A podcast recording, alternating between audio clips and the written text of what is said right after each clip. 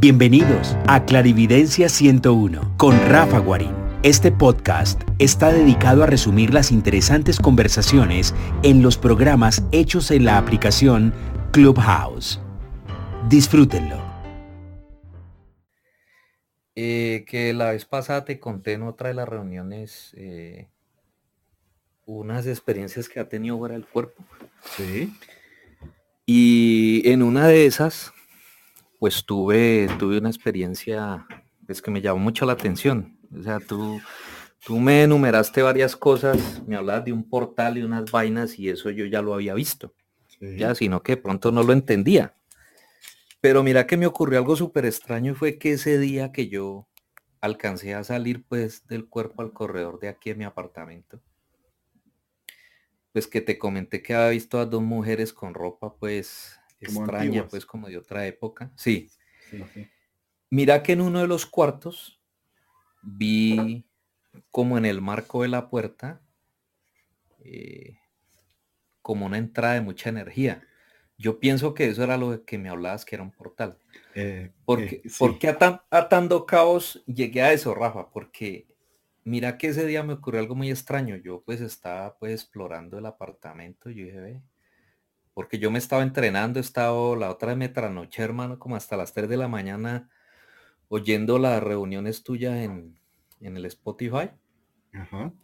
Y, pues sí hay una información de ahí que ya que nombraste que, que no la conocía, pues me dio oportunidad de aprender un poco más. Eso, pero digamos que a, eso es lo que me gusta. A raíz de eso, yo, yo había leído, pero, pero me diste unas pautas de algo que no conocía. Y, y efectivamente funciona. Resulta que, mira que yo vi esa puerta, o sea, no es una pieza en el marco de uno de los cuartos y yo eso tan raro que es, pues yo en mi exploración, cuando yo sentí que algo se me cruzó al frente, pero algo poderoso me cruzó al frente, pues cuando yo intenté mirar hacia ese campo, ese campo de energía, y ocurrió algo súper extraño. Mira que la gata se atravesó, porque la gata duerme en ese cuarto con, con la, hija menor de, mi esposa, con la persona que vivo ahora. Saltó de ese cuarto y atravesó ese campo de energía. Y yo lo que interpreté que fue que ella como que me protegió de algo porque luego hablando yo con mi esposa, pues contándole la experiencia, lo que yo sentí fue que ella me protegió algo, no sé qué era, pero eso fue, hermano, como de película, ver ese animal, cómo se atravesó eso, de un salto. O sea, se interpuso como entre, entre mi persona, pues entre mí, lo que, y lo que es, lo que se me estaba, pues instalando en ese momento al frente mío, que solamente lo vi así como, Sentí la energía, pero no alcancé a ver qué era. No te puedo decir era así, era sano. Porque todo ocurrió muy rápido, pero sí vi cuando la gata se interpuso entre, entre los dos. Y yo lo que sentí cuando desperté, efectivamente la gata estaba al lado mío. Y eso fue, fue supremamente curioso para mí a la madrugada. Ya estaba al lado mío mirándome en la cama. Entonces, eh, digamos que es una de las experiencias que me ha llamado mucho la atención y por eso pues me diste que estaba casi que primero y acá porque yo dije, no, yo voy a contarle esto, esto a Rafa porque... Es que ese es el tema me llamó mucho la atención. Precisamente, Javier, ese es el tema de hoy. Ese es el tema que les quiero compartir de, de cuáles son las cualidades, digamos, eh, energéticas o especiales o mágicas por decirlo de alguna forma. Eh, eh, te estoy tratando de subir y, todavía no se ha podido, voy a seguir intentando. Entonces, ahí yo diría que en los animales hay una variedad como la personalidad de cada uno de nosotros y muchos de ellos tienen como una una marcada tendencia a tener determinadas cualidades según, digamos, eh, el tipo de animal y aún más eh, el tipo de personalidad. Una de las cosas que, que identifiqué desde muy joven Y eso sí, mm, ahí no tuve mayor entrenamiento en ese momento, sino fue en modo empírico. Eh, sea, yo eh, en algún momento me quedaba en una casa muy, ah, digamos, mm, contaminada. Tenía un portal, el portal más grande que he visto, digamos, en, mi vida. Eh, ahí ah, en esa casa, pues ah, falleció mi madre, entonces había un portal bastante particular. Y en ese portal era, era bidireccional, o sea, entraban y salían cosas. Y pues yo era muy pequeño, tenía 7, 8 años, o sea, debía tener eh, casi, casi 8 en ese momento. Y yo tenía una perra que me la regalaron. Me imagino que el objetivo era que me ayudara a, a, pasar todo ese proceso y la perra pues me cuidaba bastante. Era alguien muy, muy eh, protector, muy maternal hacia mí. Era una, una perra eh. Y ella mm, obviamente mm, percibía y miraba todas las condiciones que pasaban dentro de ese dentro de esa casa. Era una casa que tenía varios patios. Y yo dormía en la habitación, en el cuarto, al pie de donde estaba el portal. Y eh, estaba tan jodida la casa que yo tenía una nana y mi nana antes de las 7 de la noche siempre se encerraba en el cuarto. O sea, ella ponía, tenía como unos cuatro pasadores en la puerta que quedaba lejos, digamos, de donde yo había que atravesar dos patios para llegar donde, donde yo dormía, porque sucedían todo un, abanico de, de fenómenos. Y en esa, en esa casa, digamos que yo miraba luces, miraba seres bastante particulares, miraba cómo eh, se tornaba multicolor o sobre todo a veces como un anaranjado amarillento. Eh, ese, ese portal, miraba que se movían cosas, pero de pronto la inocencia de un niño no, no me dejaba entender o darle un, un positivo o un negativo a ese fenómeno. Eh, pero cuando mi perra sentía que algo pasaba, ya dormía afuera del cuarto, eh, era un jardín, digamos, al aire libre. Ella ladraba y ladraba como loca y comenzaba a, gruñir y a ladrar, pero ladraba como tratando porque no la dejaban entrar a la casa, porque los perros no se podían dejar entrar a la casa. Entonces ella siempre daba una vuelta larga para llegar y dormir justo al pie de mi ventana. Eh, que era una ventana grande que a su vez daba contra, como contra un invernadero, un techo bastante grande, pero como a dos metros con 30, más o menos dos metros 40 de altura. Todo comenzó a, digamos, o comencé en ese momento, no entendí en ese momento, pero tiempo después masticando lo que, lo que me había tocado vivir, comencé a entender que había cierta protección de los animales hacia las personas que, digamos, que tenemos alguna herramienta de percepción, o es como, como ya lo he aclarado, eh, sobre todo en, las charlas de los gatos. Y mm, digamos que este fenómeno sucedía todas las noches y no le tenía miedo, pero una noche sí tuve miedo, o sea, y, sentí instintivamente miedo, en la cual vi eh, lo que se llama la demonología el, el, ojo. Y es un ojo muy grande, como flotando ahí como con pelitos. Y ese ojo comenzó a buscar habitación por habitación.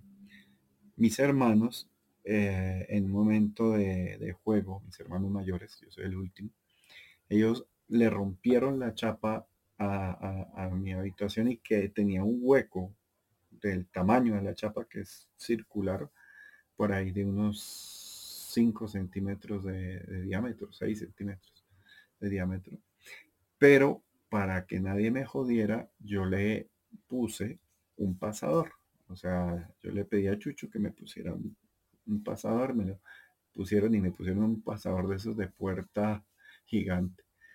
Mm, y ese pasador, pues digamos que en cierta forma también me daba algo de, seguridad, porque decía, si mi nana él ponía varios pasadores, yo, ¿por qué no? No entendía para qué, pero pues era como, sobre todo si llegaba uno de mis hermanos, no me jodiera. En ese momento, cuando comencé y vi una luz, me asomé, era relativamente temprano.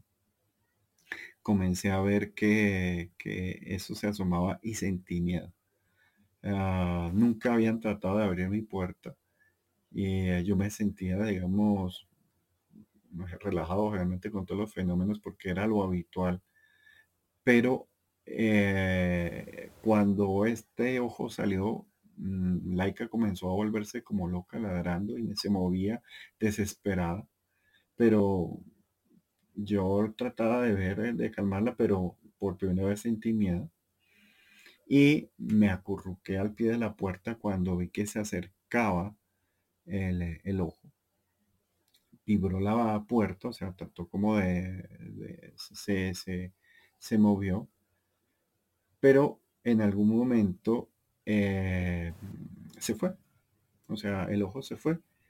Y cuando me di cuenta, en la ventana yo miraba eh, ese fondo del iris de los gatos que se ve como de, muy redondo de la noche, se ve bastante redondo y se ve como de otro color rojizo, no sé, o amarillento.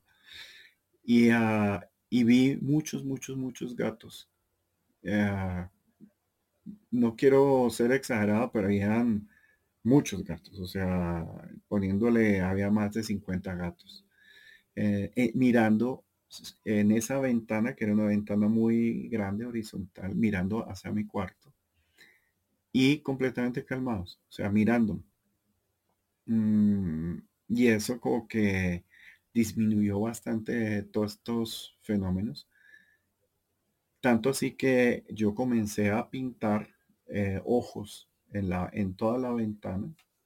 Eh, yo le pedía a mi nana que me consiguiera pintura para vidrio o, o, algo que pudiera quedarse, o yo le ponía óleo también comencé a pintar, a llenar de ojos toda la ventana y pues eh, digamos que mi nana en ese momento yo estaba con mi hermano mayor, pero pues eso, él, la verdad creo que estaba tan deprimido que no, no le marcaba. Y comencé a sentir e incluso a consentir. Yo habría, podía abrir esa ventana y tocar los gatos y consentirlos porque sentía que ellos me protegían y mantenían a la raya. Lo que pasa es que los adultos o la gente no me creía. Y yo simplemente decía que los gatos me miraban toda la noche. Eh, pero pasó algo particular, o sea, yo no, esta casa queda cerca aquí a Bogotá, no queda dentro de Bogotá, sino en un pueblo cercano, pero yo, digamos, vivía en, en Santa Marta o en Cali, o sea, vivía viajando con mi padre.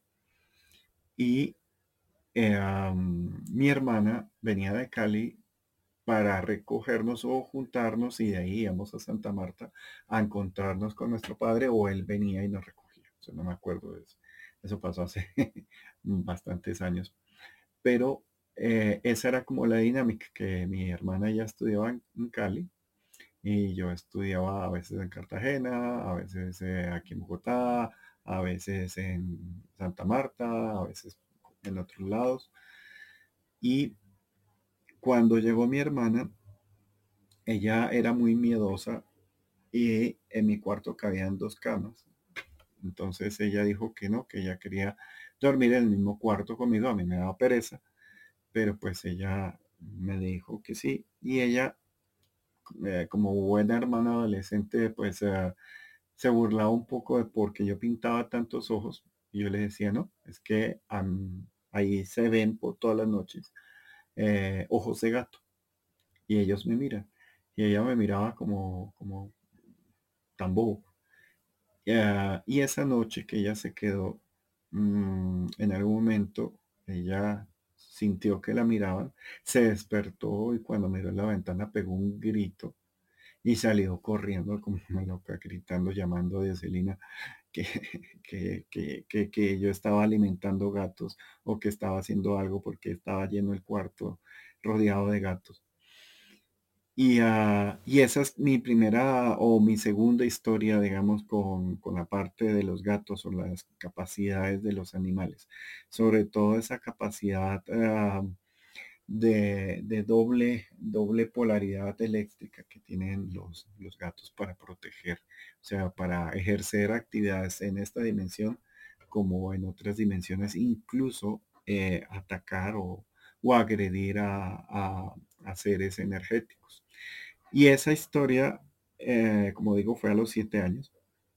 Mm, yo a los ah, veintitantos años cuando terminé la universidad aquí en Bogotá de nuevo, regresé, pero ya la historia no era conmigo, sino era con mis sobrinos pequeñitos que ellos llegaron de Santa Marta por la situación, digamos, violencia de este país.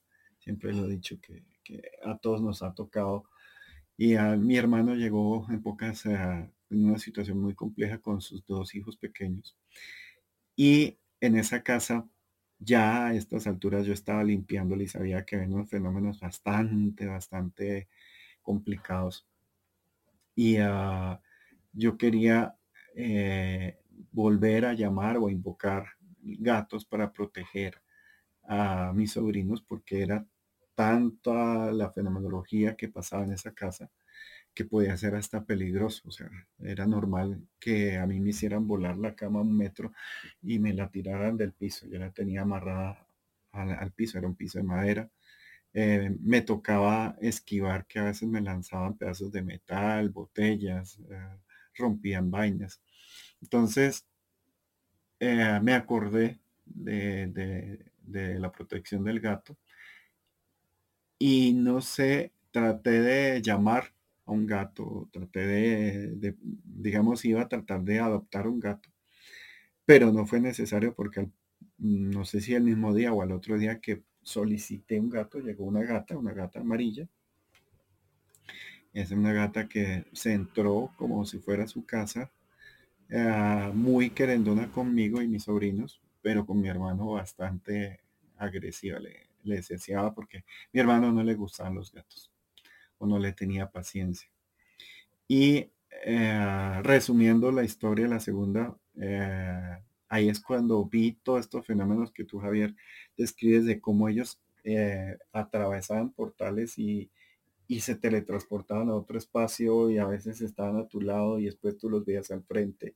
Y fueron los 18 gatos de, la, de la segunda historia de Ojos de Gato, pero ya ellos protegiendo a mi sobrino y les hice un trato por un año, exactamente por un año, y anoté la fecha y todo, y el año se fueron todos los gatos menos la amarilla. Mi hermano en ese año ya le tenía un amor a la gata amarilla bastante grande, tanto así que yo nunca le quise poner eh, nombre, eh, ni decirle un nombre que no fuera el de ella, por eso le decía la gata amarilla, de color amarillo, y le había pedido el favor que nadie le pusiera nombre para respetar el nombre que ella misma da su nombre natural.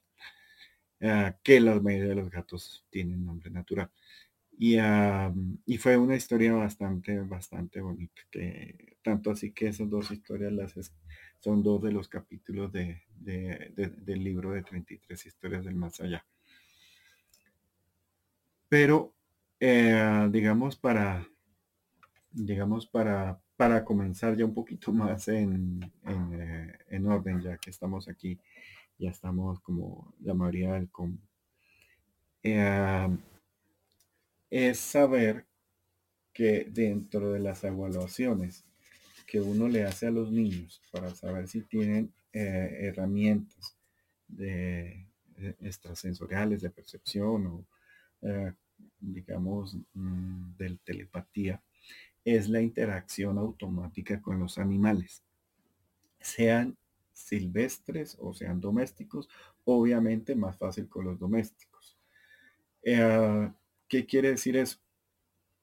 Mm, cuando uno ve, por ejemplo, que, que, los perros en la calle se le pegan al niño, o sea, no lo, no lo atacan, no lo joden, sino simplemente van detrás cuidándolo, protegiéndolo y lo acompañan al colegio, lo acompañan a un lugar o a, algún adulto. O sea, eh, eso no es, eh, digamos, no es raro. Pero también cuando aparecen gatos, o sea, cuando le aparecen a uno gatos de donde sea y, te hacen charla para que tú los adoptes. También las aves, sobre todo los pájaros.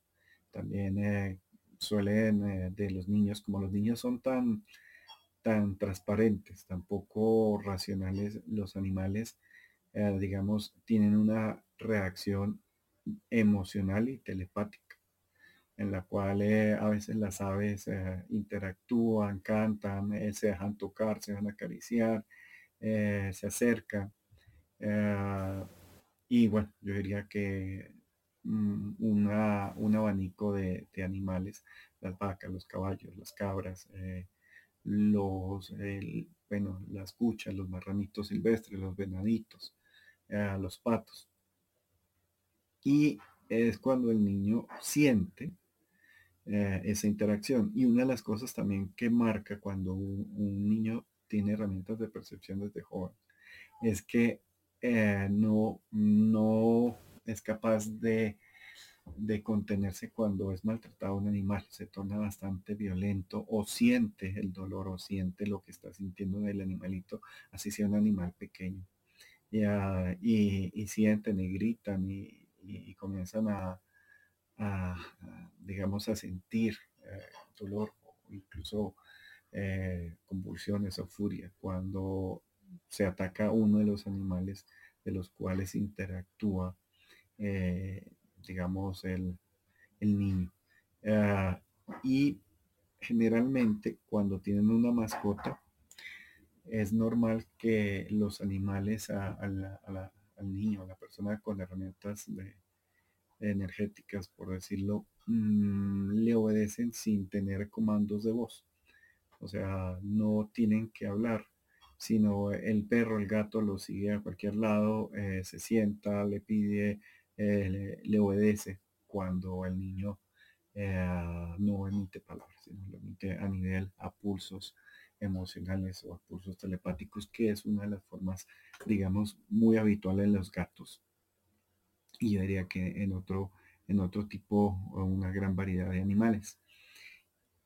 Esa relación, por eso comienzo por la parte, digamos, eh, infantil. Eh, tiene una condición y es que nosotros tenemos dos centros, yo lo he dicho aquí varias veces, tenemos la parte racional y la parte emocional. Y en la parte emocional eh, es, digamos, la que no se contamina, la que no, la que es la perceptiva, la que no tiene forma de meterle virus o de meterle información, simplemente expresa expresa lo que siente. El cerebro que comienza a madurar mm, entre los primeritos pinos los hace a los 8 años, 7 años y a los 14 ya está un poco más maduro y termina a los 25 años. Teoría gente que dice que a los 21, otra gente que dice a los 25 años termina de madurar el cerebro.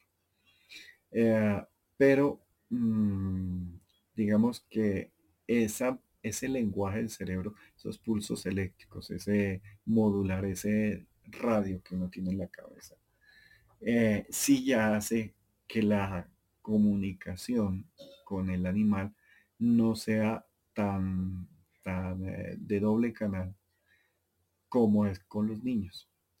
Eh, ¿Por qué digo de doble canal? Porque pues, va en el mismo lenguaje emocional, porque los animales no tienen esa racionalidad no tienen ese computador, ellos son auténticos, son transparentes. Si sienten A, están expresando siento A, si sienten B, es siento B. Y no es, no sé, tal vez quizás, que a veces lo hagan del aprendizaje de su dueño, de su, de su, no dueño, de su compañero, de su administrador, qué sé yo. Eh, sí, porque ellos tratan de aprender nuestro lenguaje, que es una cosa muy irónica, que todos los animales tratan de aprender el lenguaje de, los seres humanos, pero pocos seres humanos tratan de aprender el lenguaje o la etología de, del animal. eh, piensan que, vienen ya con comandos eh, de palabras humanas entendidas, sino ellos te observan, te aprenden eh, cada segundo y van aprendiendo, van aprendiendo para poder colaborar contigo. Esa diferencia de cuánto te observan, de cuáles son las cualidades de los animales, las personalidades, es la diferencia entre un animal, yo lo voy a decir eh, ya en palabras más o cosas mágico, o un animal promedio, un animal normal.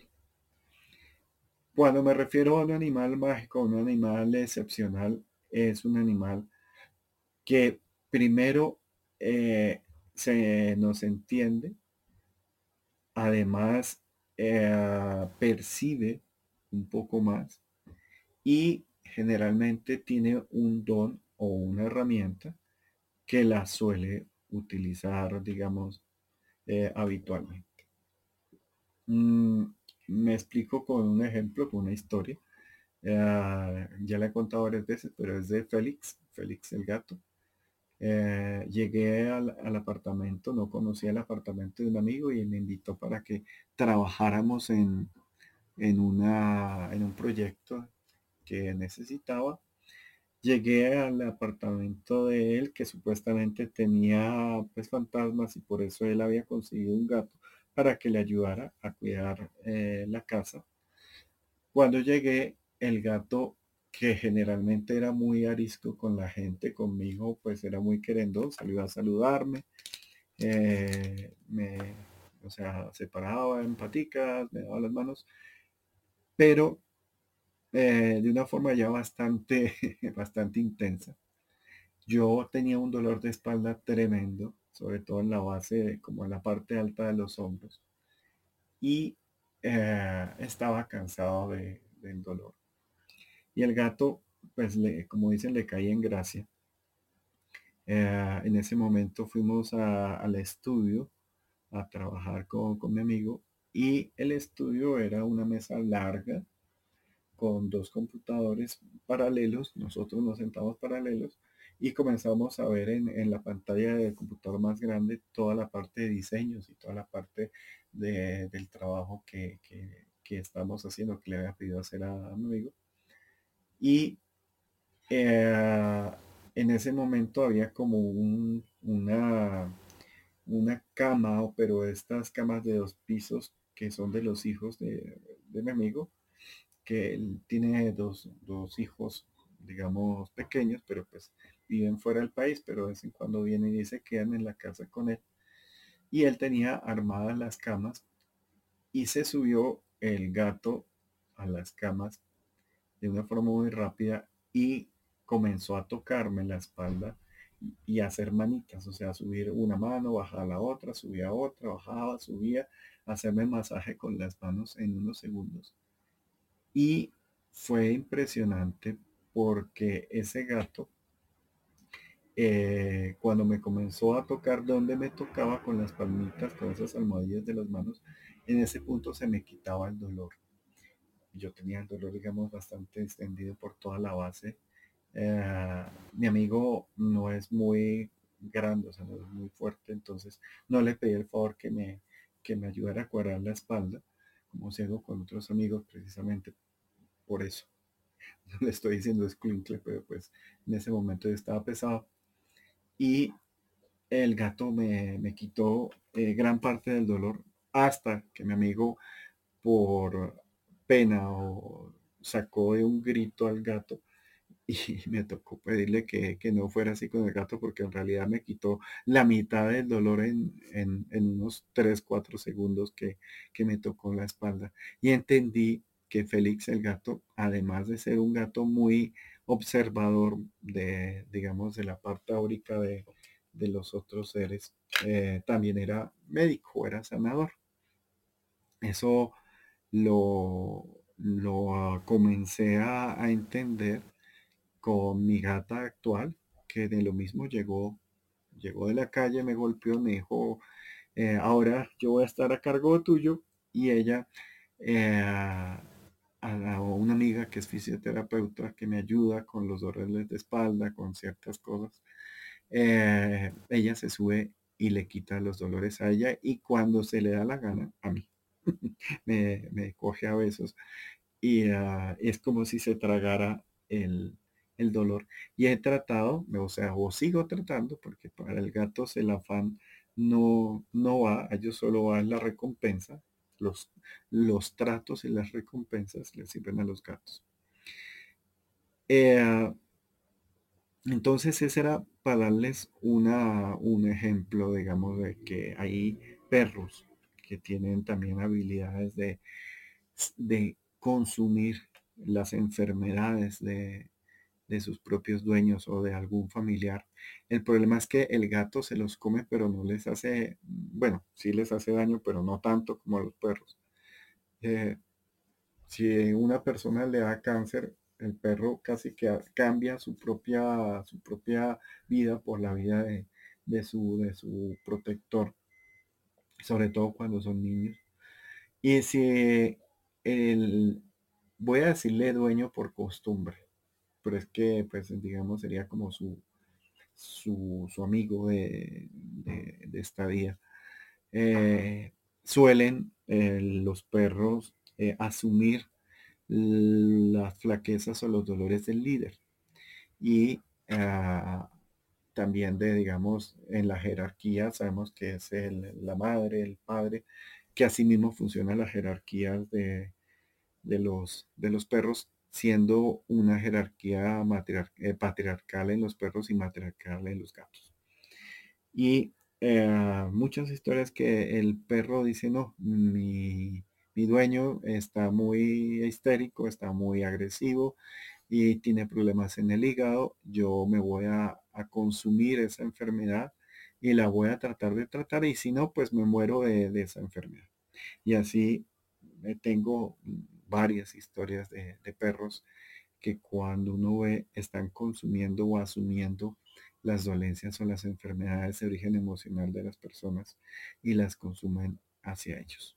Entonces, sería en ese plano que las personalidades de los perros es más de palabras, de sentimientos, de, emociones, mm, y sobre todo emociones eh, de palabras, de, transferencia de, mente.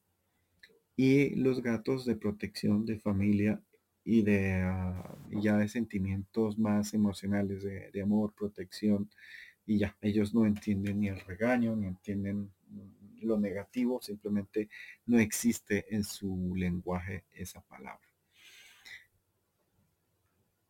¿Cómo, eh, o sea, cómo se diferencian, digamos, eh, las cualidades según los animales? Ah, que en algún momento con Ignacio estuvimos hablando de las, de las cualidades de, de los gatos en, en una, hace como un año estemos hablando, pero, y de los perros, pero creo que esa no está grabada. Pero bueno, entonces ahorita les amplio un poquito más. Pero los animales en sí, entre ellos también tienen jerarquías y también tienen como usos. O sea, hay animales de, mayor eh, energía, de mayor eh, jerarquía, que suelen ser como los jefes de, de los clanes o los jefes incluso como de, unas zonas bastante grandes. Y eh, ellos generalmente son animales que miran mucho y eh, no tienen ningún problema en mirar directo a los ojos, pero cuando miran, miran un poquito más adentro. son animales muy dependientes, diríamos muy Mm, muy poco tolerantes con, las estupideces de, la gente y de otros animales, pero son de un corazón bastante, bastante cálido y muy proclives a siempre estar dispuestos a ayudar. Eh, ah, hablamos de las aves, de las águilas, de las aves voladoras, que ellas eh, muchas veces hacen el papel de, visualizar, de ver eh, y de ver como un dron, o sea, de ver todo por encima de vigilar y observar y de prevenir eh, las cosas que, que, puedan estar. Entonces, eh, hay personas que les corresponde, les queda más fácil el elemento aire y el elemento de ser observadores, pero muchas veces no eh, interactuar o no ejercer ninguna acción. A veces el aprender a observar sin actuar y respetando solo lo que se ve es bastante, bastante complejo. La gente muchas veces ve y quiere actuar o quiere entrar al escenario y ahí pueda que cometan mm, varios atropellos a muchas reglas, digamos, de, esta parte de, los animales. Pero eh, las aves y sobre todo las aves eh, de rapiña, los, bueno, le digo con los halcones, que yo tengo una, un cariño bastante con los halcones. Aquí en Colombia hay halcones más, sobre todo eh, unos chiquiticos y el peregrino, que es este que, que migra, pero hay zonales. Y hay águilas, pero muy poco. Eh, necesitan un espacio más grande y son más, más recelosas. Eh, está el búho también. Los búhos son los protectores de los niños, los protectores de, la, de la, abundancia, los protectores de, digamos, de, de la estabilidad. Muchas veces las personas cuando tienen un nido de, de búhos en la casa, pues están muy felices y se sienten protegidos, sobre todo porque los ratones no, no va a haber. El problema es que hacen mucho ruido y asustan sobre todo a la gente, pero eh, son bastante domésticos o bastante agradables. Bueno, me caen muy bien los búhos. Ah, pero, vuelvo digo, son nocturnos. En cambio, el, el halcón que también es protector, que también ya es un poquito más guerrero, también es eh, que aleja las, los problemas, te, protege, te avisa. O sea, he conocido muchas experiencias que, me han tocado a mí y a, maestros de, de, cetrería y maestros de manejo de las aves, en cual eh, el, hábil, el águila o el halcón les avisa de si está viniendo incluso un, ser energético. Eh, incluso ya me entraría a otro nivel y es a seres no terrenales también. Es como que son muy fieles a ese, a ese contacto que hay con la, con la tierra. ¿Qué manchas, qué características hay que ver además de la mirada de los animales? Eh, en gatos, perros y aves hay que verles el pecho, hay que verles el, eh, como, como, como en el corazón, o sea, en la caja torácica está el corazón, que se puede ver que está eh, un poco más marcado, sea por sus propios colores o por ser un poco más grandes.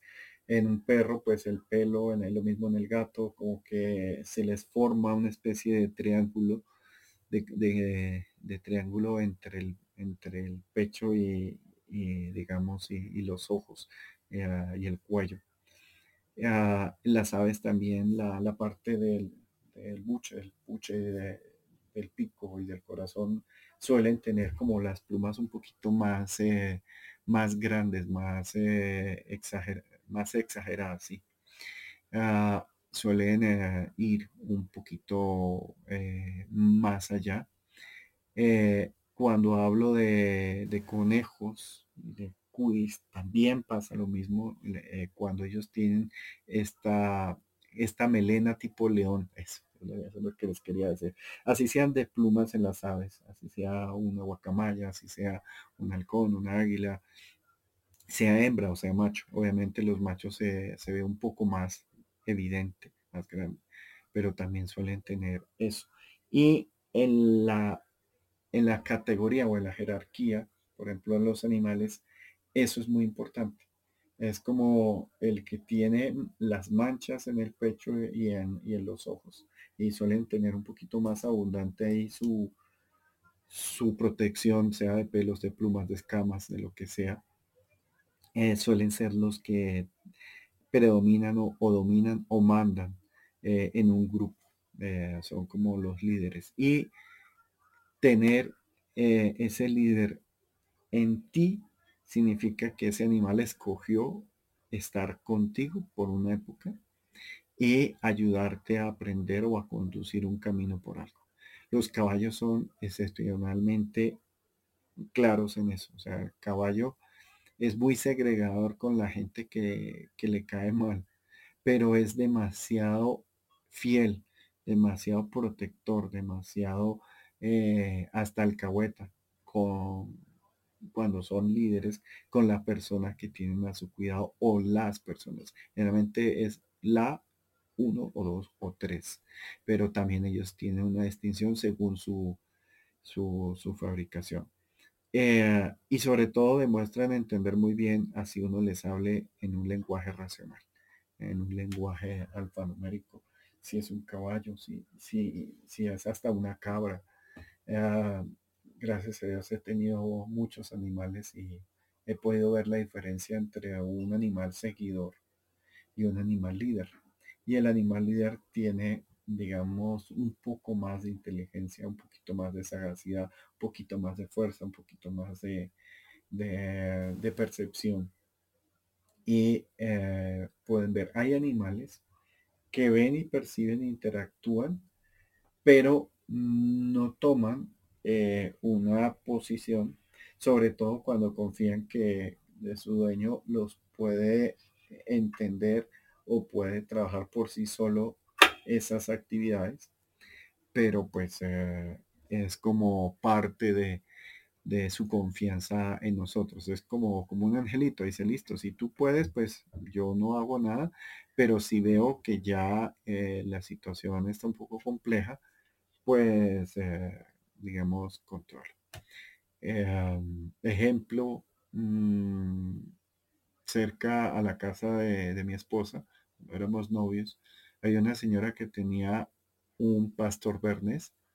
Era un perro muy caraú, era muy bonachón, era muy grande, un poquito más grande del promedio de un pastor bernés.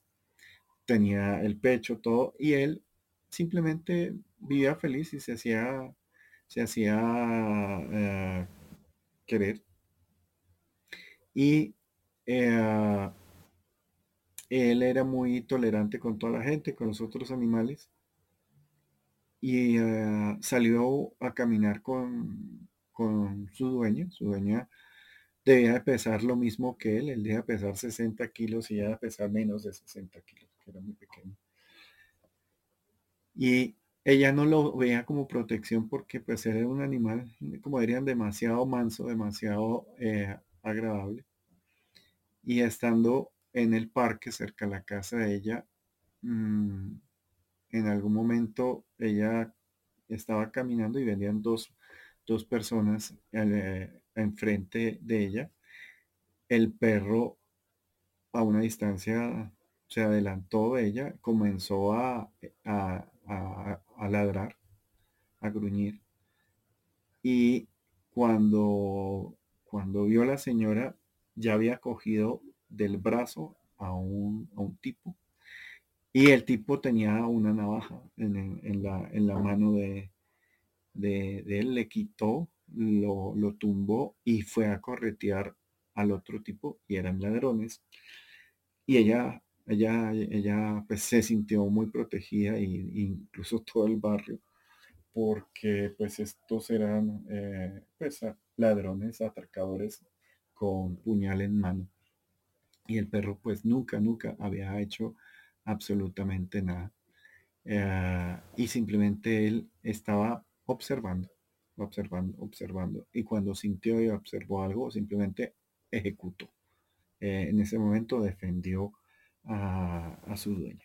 Entonces, muchas personas a veces piensan que no tienen un animal con herramientas particulares, pero la ventaja de los animales es que al no ser racionales son puro corazón. Por eso es que cuando llega alguien a la casa y tiene un gato, un conejo, una mascota, sobre todo un perro, lo digo porque es los que generan más endorfinas cuando ven a su, vuelvo a decir, su dueño. eh, para mí esa palabra no está muy clara, pero pues vuelvo, digo, eh, en forma habitual o cultural. Y el dueño también genera eh, endorfinas cuando ve a, su mascota.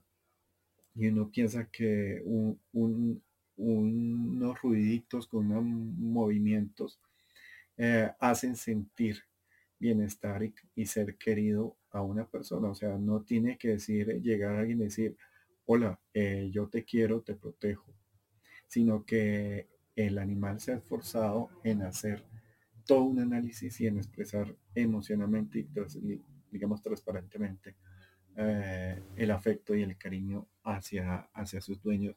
Y esa relación es una relación sobre todo la de los, la de los perros, y yo diría que la de los caballos también, porque a ellos les pasa lo mismo.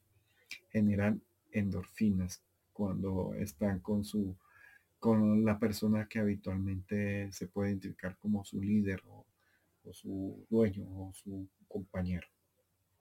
Y esas, digamos, herramientas también se pueden dividir un poquito en los elementos. Eh, ¿Cómo así? Sí, los elementos aire, fuego, tierra y agua. Eh, las personalidades de los animales y sus funciones también. Me explico. Eh, por ejemplo, los perros y los caballos son de aire y son los que buscan o, tratan de proteger a personas que son sociables, a personas que son de grupo y tratan de promover eso, la sociabilidad y el grupo, la permanencia y la inteligencia emocional para manejar un grupo. Es como, como un poquito más eh, decir, listo, eh, tienes que interactuar en ese plano y mm, nosotros tenemos esa herramienta. La herramienta, por ejemplo, de los gatos, la de los conejos, la de las tortugas, la de los peces es el agua, son los sentimientos, es el amor a la familia. Por eso un gato es demasiado amoroso y protector, pero solo con una persona y con las condiciones que, él quiere, eh, sin ninguna, digamos, manipulación. ¿Cuáles son más protectores? Pues cada uno es protector según su elemento.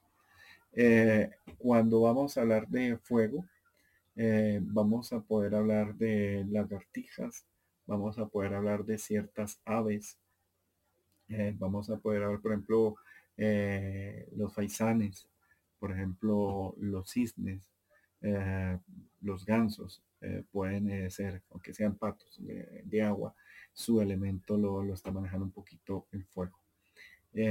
obviamente, como los seres humanos pueden tener mezclas, pero estoy diciendo el, elemento principal. la lagartija, las iguanas, son parte, digamos, del de, el elemento fuego y ellos suelen enseñar a observar, a observar y no, y no, y no digamos, alterar la situación o no manipularla con acciones, sino con energía. Eh, en pocas es cuando se ven más animales mágicos en esta, en esta primera etapa. Por ejemplo, un gato, un gato de fuego, un gato amarillo, un gato con ojos rojos, pues puede ser un poquito agua, fuego. Si fijo, tendría a, un, dueño que sería eh, mago o tuviera las potencialidades de ser mago. Cuando hablo de mago, hablo esto de utilizar la, la menor cantidad de energía posible para lograr o materializar la mayor cantidad de resultados. Eh, y transformación, sobre todo transformación. Eh, tierra, cuando hablo de tierra, hablo de mis queridas vacas. Eh, ay, yo, ah, esos ojos de las vacas, las pestañas de las vacas me parecen divinos. Las culebras también, los que tienen culebras también son de tierra. hablaría un poquito de, las cornices y, de uno que otro gallo, o sea, gallina, gallo. Hablaría del, de tierra hablaría de, mm, de los conejillos de indias, hablaría de los venados, eh, hablaría de, mm, de las cabras también, Más que las cabras son un poquito fuego, son tierra fuego. Y dentro de esos elementos están la función que, van a predominar sobre cada uno de ellos. O sea, en agua los sentimientos, en, eh, en fuego la, digamos, la transmutación, en aire la, la comunicación y, digamos, el grupo, en tierra eh, la, la, multiplicidad o la materialización. Eh, por eso es, uno ve, sobre todo aquí en Colombia, que cuando uno eh, tiene un ancestro alguien que tuvo mucho ganado, generalmente es una persona materialmente abundante. Y les digo, a mí me encanta, la abundancia y me encanta el ganado, tanto las vacas como los toros. Me parece muy lindo. Siempre tuve y siempre, digamos, me, sentía muy consentido y, obviamente a ellos les encanta consentirlo. Y esa es una de las condiciones, yo diría, que tienen todos los animales, que quieren que, los consientan, que quieren que interactúen de una parte emocional. Ellos es como un halago, como una sinceridad, que su papel esté siendo de una forma correcta cuando ellos están eh, digamos, eh, relacionados con un lenguaje eh, amoroso. Ellos te hacen sentir cuáles son tus herramientas, ellos te hacen sentir o te dejan claro cuáles son tus dones internos. Para ellos son muy claros, pero a veces necesitan que un animal o que alguien mediante una situación, una acción, lo hagan Mm, digamos que para la parte de sanación, eh, les voy a contar otra historia para que entiendan un poco. Eh, mi esposa, cuando yo le veo las manos, ella tiene como, como en la punta de los dedos como agujas, agujas de color blanco azul, como, como, como si, como agujitas, que sirven para tocar ciertos puntos energéticos. Eh, yo soy más más de fuego, más, más caliente, si se puede decir. Y eh, estamos caminando en un, en un parque eh, público con mi esposa y un pajarito se, vino y se parqueó enfrente de, de nosotros. Yo lo cogí. Eh, se dejó coger un pajarito muy chiquito mi esposa estaba preocupada porque pensaba que estaba enfermo y sí estaba enfermo. Entonces yo comencé a, digamos, a sanarlo. Y en eso mi esposa quiso consentirla, pero cuando ella le iba a secar los dedos, el, pajarito eh, graznaba, hacía, un ruidito bastante particular cuando mm, mi esposa le acercaba las manos. Entonces yo le explicaba ya no, es que son, somos distintos. O sea, tú tienes agujitas que pueden romper nudos internos o pueden hacer cosas, pero, pero sienten frío, o sea, duelen cuando alguien, cuando tú vas a tocar. Entonces, espérate, caliento bastante el animal para que lo puedas tocar y tócalo no clavándole las agujas, sino con las yemas de los dedos. Ahí el, pajarito dejó, llegamos a la casa, eh, lo dejamos en el, en el jardín. Ya cuando llegó al jardín ya estaba perfecto el pajarito y se fue volando recargado. Pero ella todavía no me creía bien lo de sus agujitas. Hasta cuando nuestra gata tuvo un problema, se molestó, se jodió la columna, eh, jodiendo, mariconeando por ahí, haciendo ejercicio, saltando, cazando una mosca o qué sé yo, y le dolía bastante. Y la gata vino a, decirme que le dolía mucho que le ayudara. Y entonces eh, hacía un ruido de dolor bastante grande.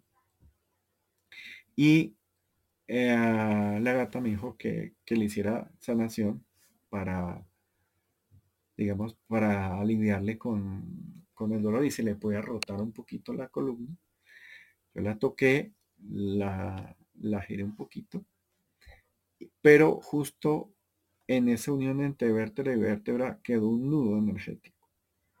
Y ahí fue cuando le pedí a mi esposa que con un solo dedo fuera acercando de, digamos, de lejos a cerca para que le clavara una de, sus, de esas agujitas como acupuntura en ese punto.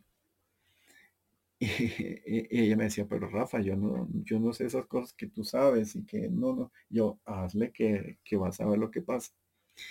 Y ella cogió con el dedo del corazón, le iba acercando y no era necesario que tocara a la gata. Cuando la gata, mi esposa le acerca al dedo, mi gata también hacía exactamente el mismo ruido del pajarito del parque, eh, como que se, se cimbronaba eh, porque ni siquiera tenía que tocar el, cuerpo físico del gato, mi esposa, para que la gata sintiera hasta cuando ya se dejó tocar, pero ya automáticamente quedó bien la gata. Entonces esa es como una de las analogías para que ustedes vayan entendiendo que es factible, posible y además es muy halagador y muy bonito tener la interacción con una mascota. Silvio, hola, buenas noches. Buenas noches, Rafa. Ay, me perdí un montón, pero después voy a escuchar lo que está grabado. No te preocupes que tú estabas en, en Pitoniza, ¿cómo es? sí, Pitoniza eh, Room. eso, en las Pitonizas en, en ay, Dios. Eh, cósmicos y terrestres. Así es. Ahí estábamos. Yo estaba, yo, yo sé que tú estabas ahí. Eh, ahí, ahí te, te sentí, ahí te vi. ¿Y qué más, Silvi? ¿Qué había de nuevo? Pues aquí este tema a mí me encanta. Tú sabes que yo siempre tuve mascotas, por lo menos desde que tengo conciencia, siempre había animalitos alrededor mío. Eh, siempre, ¿no? Y, y, los gatos han sido en estos últimos 10 años como que mis compañeros de alguna u otra manera. Y es, me encantan, me fascinan. Y es un misterio la cabrona esta que tengo ahora, que es Miu Miu. Y digo cabrona porque es que la tengo, yo creo que la mamá, eh, a la mamá se le cayó cuando pasaba por el fondo de mi casa, que la gatita habrá estado a la mamá por parir. Y pues salió Miu Miu y se fue. ¿no? Habré salido yo justo en ese momento algún ruido y la gata se asustó, porque la verdad es que Miu Miu yo cuando la encontré yo pensé hasta que era un gusanito peludo. Imagínate tú de mini mini que era, Rafa. Tenía hasta, hasta las patitas pegaditas al cuerpo y la orejita, o sea, cuando yo lo vi como acá. Ah, no, pero era, pero recién, recién nacida. Sí, no, no, yo dije, como acá es pantano, yo dije, eh, otro bicho raro de acá de los... Y me acerqué como con un palo de la basura para sacarlo de ahí, porque dije, esto debe ser un gusano peludo o, algo así, eh, de tamaño como que un poco grande. Y cuando yo lo voy a agarrar, lo voy a mover con, con la escobilla y ponerlo en la pala, veo que tiene patitas y orejitas pegadas y digo, mi madre, esto es un gato, nunca vi un gato de este tamaño. Y la dejé, tú sabes que allí afuera eh, en una cajita esperando que dije, a ver si la mamá la vine a buscar. No, obviamente que no, y que si la dejo afuera, pues se la iba a comer algún racuno o algo. Y quedó acá, o sea, eh, a la cabrona esta, ahora mismo la estoy mirando, le enseñé, o sea, me tocó ser la mamá, la que le estimulaba para ir al baño, o sea, todo, todo, todo. Y de todos los gatos que tuve, esta cabrona es la única, es la primera vez que yo tengo un gato que no se deja abrazar. O sea, ya es a fuerza, yo le hablo y le digo, óyeme, acá hay que, hay, va a aprender a recibir amorcito, mira, aunque sea de a poquito. Y la agarro y la beso porque yo es algo que no puedo controlar, o sea, me sale eso de, de apapacharlos, ¿no? Pero ella es, o sea, es la primera vez que tengo un gato que no es mimoso, que no es apegado a mí pero también me he dado cuenta que ella es muy sensible, o sea, su columna y su cola, que es más larga de lo habitual, es una como la tuya, Rafa, porque yo vi las, fotos de tu cita. Eh, pero tiene la cola súper larga. Entonces yo veo que constantemente su columna y su cola están en movimiento todo el tiempo. Entonces dije, es un lenguaje, ellos hablan con la Sí, pero la columna es increíble, o sea, es como que los pelitos y la columna se mueven demasiado. Yo dije, de pronto ella es muy sensible con la, con la energía y con lo que percibe y por eso es que no puede tolerar tanto el contacto físico. Exactamente, felicitaciones, Silvi. Es por eso.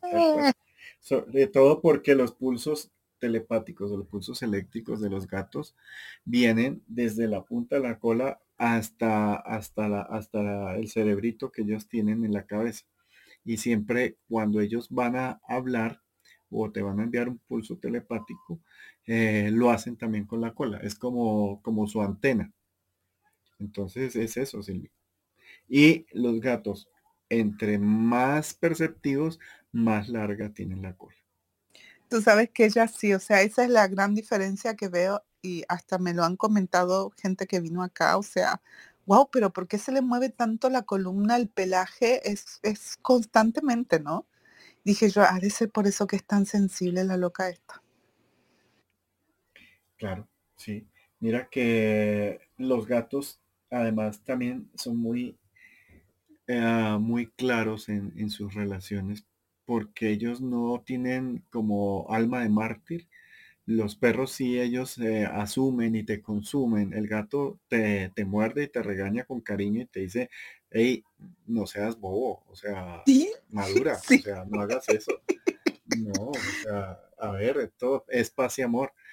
Eh, mira que son muy también protectores de personas con herramientas de, de sensibilidad o de percepción y es tan habitual. Yo ya les había contado la historia acá de, de Ururul Gats, eh, que fue un gatico que una persona a la cual le habían hecho brujería, su mejor amiga para quitarle a su prometido, eh, la salvó de, una brujería tremenda.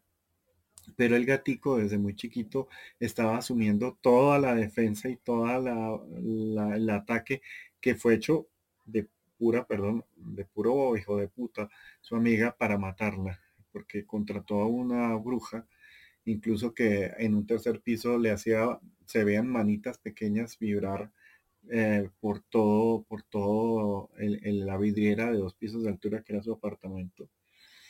Y ella, o sea, estoy resumiendo mucho la historia porque ella, eh, aquí hay una veterinaria que que tiene fama que habla con los animales y, ella pudo acceder a ella y ella le dijo que el gato le dice que la están atacando, que la están atacando monstruos. Y ella fue después que a través de un amigo eh, llegó a mí y yo le corroboré la historia. Y ella le decía como Paco al gato. Entonces, lo mismo, llegué al apartamento, el gato que era muy arisco conmigo fue muy querido. Y eh, a veces los gatos me dicen su nombre verdadero y a veces se los entiendo. Entonces él decía que se llama Ururulgas. Eh, entonces ella me dijo, no, no, se llama Paco. Y yo, pues dile así a ver qué pasa. Y eh, cuando ella pronunció primero su nombre, porque no lo, no lo, no lo tenía bien, lo pronunció el gato, se despertó y como que se le subió al cuerpo feliz. Cuando por fin lo llamó por su nombre real, Ah, y eso también lo entendí desde, desde muy niño. Incluso ah, hace unos años tuve otra gatica de la, de la calle que llegó chiquitica y, ah, y siempre hay como un protocolo, sobre todo con los gatos, de presentarse mutuamente y hacer un trato. Entonces cuando ella llegó yo le hice el trato que, que, la iba a proteger, a cuidar, a alimentar y que iba a ser mía. Y, a, y pues que ella me ayudara a proteger a mis perros y al lugar donde, donde ella estaba ahí y donde yo estuviese en un futuro. Era una gata muy bonita de color chatarra y estaba en una bodega donde había mucha chatarra. Eh, y esa gatica cuando llegó chiquita eh, no se dejaba agarrar nada, pero a veces se parqueó enfrente mío y yo le pregunté, ¿cómo te llamas? Y ella me decía, mía, mía. Y yo, no, deja de tratar de imitarme, ¿cómo te llamas? Mía. Y yo estoy haciendo payasadas como siempre,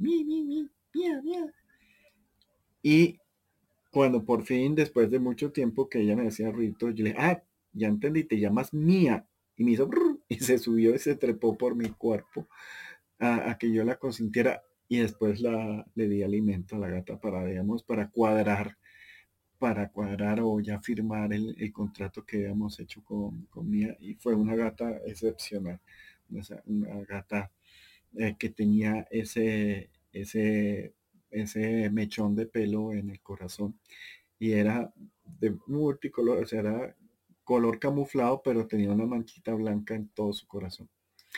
Eh, lastimosamente, cuando eh, duré como 15 días o 20 días que, no fui a donde ella estaba y se la dejé de mis cuidados, eh, se murió. El, veterinario pasaba y, me decía que siempre la oía llorando, llorando, llorando, llorando y que la comenzó a ir poco a poco enferma, como si estuviera ya con, con tos o con gripa de tanto llorar y eso me, me partió la tristeza, el corazoncito me dio, ay, ay, porque simplemente eran 15 días que yo iba a estar por fuera porque pues me casé y no podía, estaba fuera del país, estaba en luna de miel. Y yo le había dejado al cuidado a uno de mis sobrinos, la gata, que la adoraba también, pero la gata no, no aguantó que yo no estuviera por ahí y se murió. Y ella no entendió que yo iba a volver y que iba a volver y que me la iba a traer para aquí, para Bogotá. Entonces son esas relaciones, digamos, tan, tan eh, particulares, tan, tan mutuas que hace, eh, tan profundas que hace la mascota con, con la persona con la cual hace el contrato, con la persona con la cual hace, eh, digamos, la alianza. Entonces, ¿qué es importante? Ceci, hola. Buenas noches. Hola, Rafa, ¿cómo estás? Buenas noches. Eh, bueno, y, yo... ¿cómo estás? Muerta de amor con, e, con esa bebé que te he puesto ahí en la fotito, no sé si la pueden ver. ¡Ay, qué linda! no, la, no la puedo ver, Ceci, que estoy en el máster. Hoy estoy grabando la... Ah, estás grabando. La, la, reunión. Entonces, cuando lo hago esto, no lo hago desde la tableta, sino desde el aparatico del computador. Y ahí solo veo una pequeña ventanita que restó. bueno, te, la, te la voy a... de voz y de cosas. Te la mando entonces, pues, eh, por, otro medio. Eso, por el teléfono. Claro que sí. Rafa, te cuento que es algo que es increíble y que quiero compartir con la sala. Eh, bueno, fíjate que yo tengo mi pareja, que estamos ya siete años, y, y resulta que nosotros tenemos nuestro aniversario que es el 11-11, ¿no? Y, resulta que la gatita nació el 11-11. Entonces es un pacto a otro nivel, de verdad te digo, es una, e, estoy, pero realmente así, como te digo, muerta de amor, porque ella es puro amor, es una gatita tan linda que todo el mundo, y, como ella se para en la ventana, hasta todo el mundo que pasa, siempre la está saludando y demás. Así que una experiencia maravillosa. Y fíjate que me pasó algo también muy peculiar, Rafa, porque yo dije, eh, acá hay muchos gatitos para adoptar. Entonces, eh, entre esas cosas de la cabeza, yo decía, quiero un gato negro. Y todo el mundo me decía, un gato negro es maravilloso. Bueno, y, eh, resulta que una vez vi este tipo de gatitos que son parecidos a los el Garfield. Y entonces, como es como el Garfield, eh, dije yo, ay yo, pero ese gato es el, que yo realmente quiero. Y solté eso, no dije ni cómo, ni dónde, ni... Y entonces me vino en adopción esta gatita, imagínate, es una gatita belga, Rafa y su energía es maravillosa. No sabes cómo me está ayudando. Qué lindo. Así que... Es pues, muy bonito. Qué hermoso es, el relacionamiento con los animales. Yo amo a los animales y, y creo que es una conexión maravillosa. Ceci, dentro de los animales y entre los gatos existen carreras, o sea, existen profesiones. Está el gato que es sanador, el gato que es eh, medium, el gato que es guerrero, el gato que es protector, el gato que es observador, el gato que, que te absorbe tus, tus, eh, tus miedos, tus broncas, el gato que te, te, te trata de relacionar. Ellos no son los más sociables con, los grupos como sucede con un perro, pero eh, te, te alivian a tener relaciones más emocionales.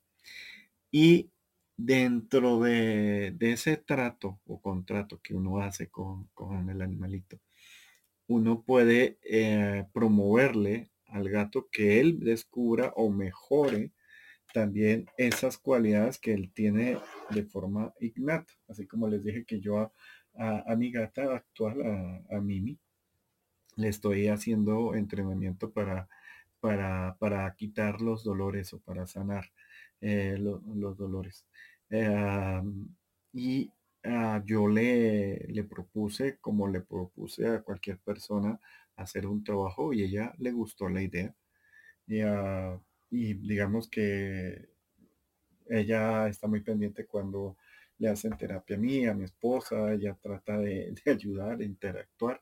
Tanto así que cuando yo siento o, hago un ruido de dolor, ella se viene corriendo, ella, digamos, tiene el patio abierto, o sea, ella puede salir a, donde quiera, pero donde está se viene corriendo a ver cuál fue el, ruido de dolor que, le hice yo.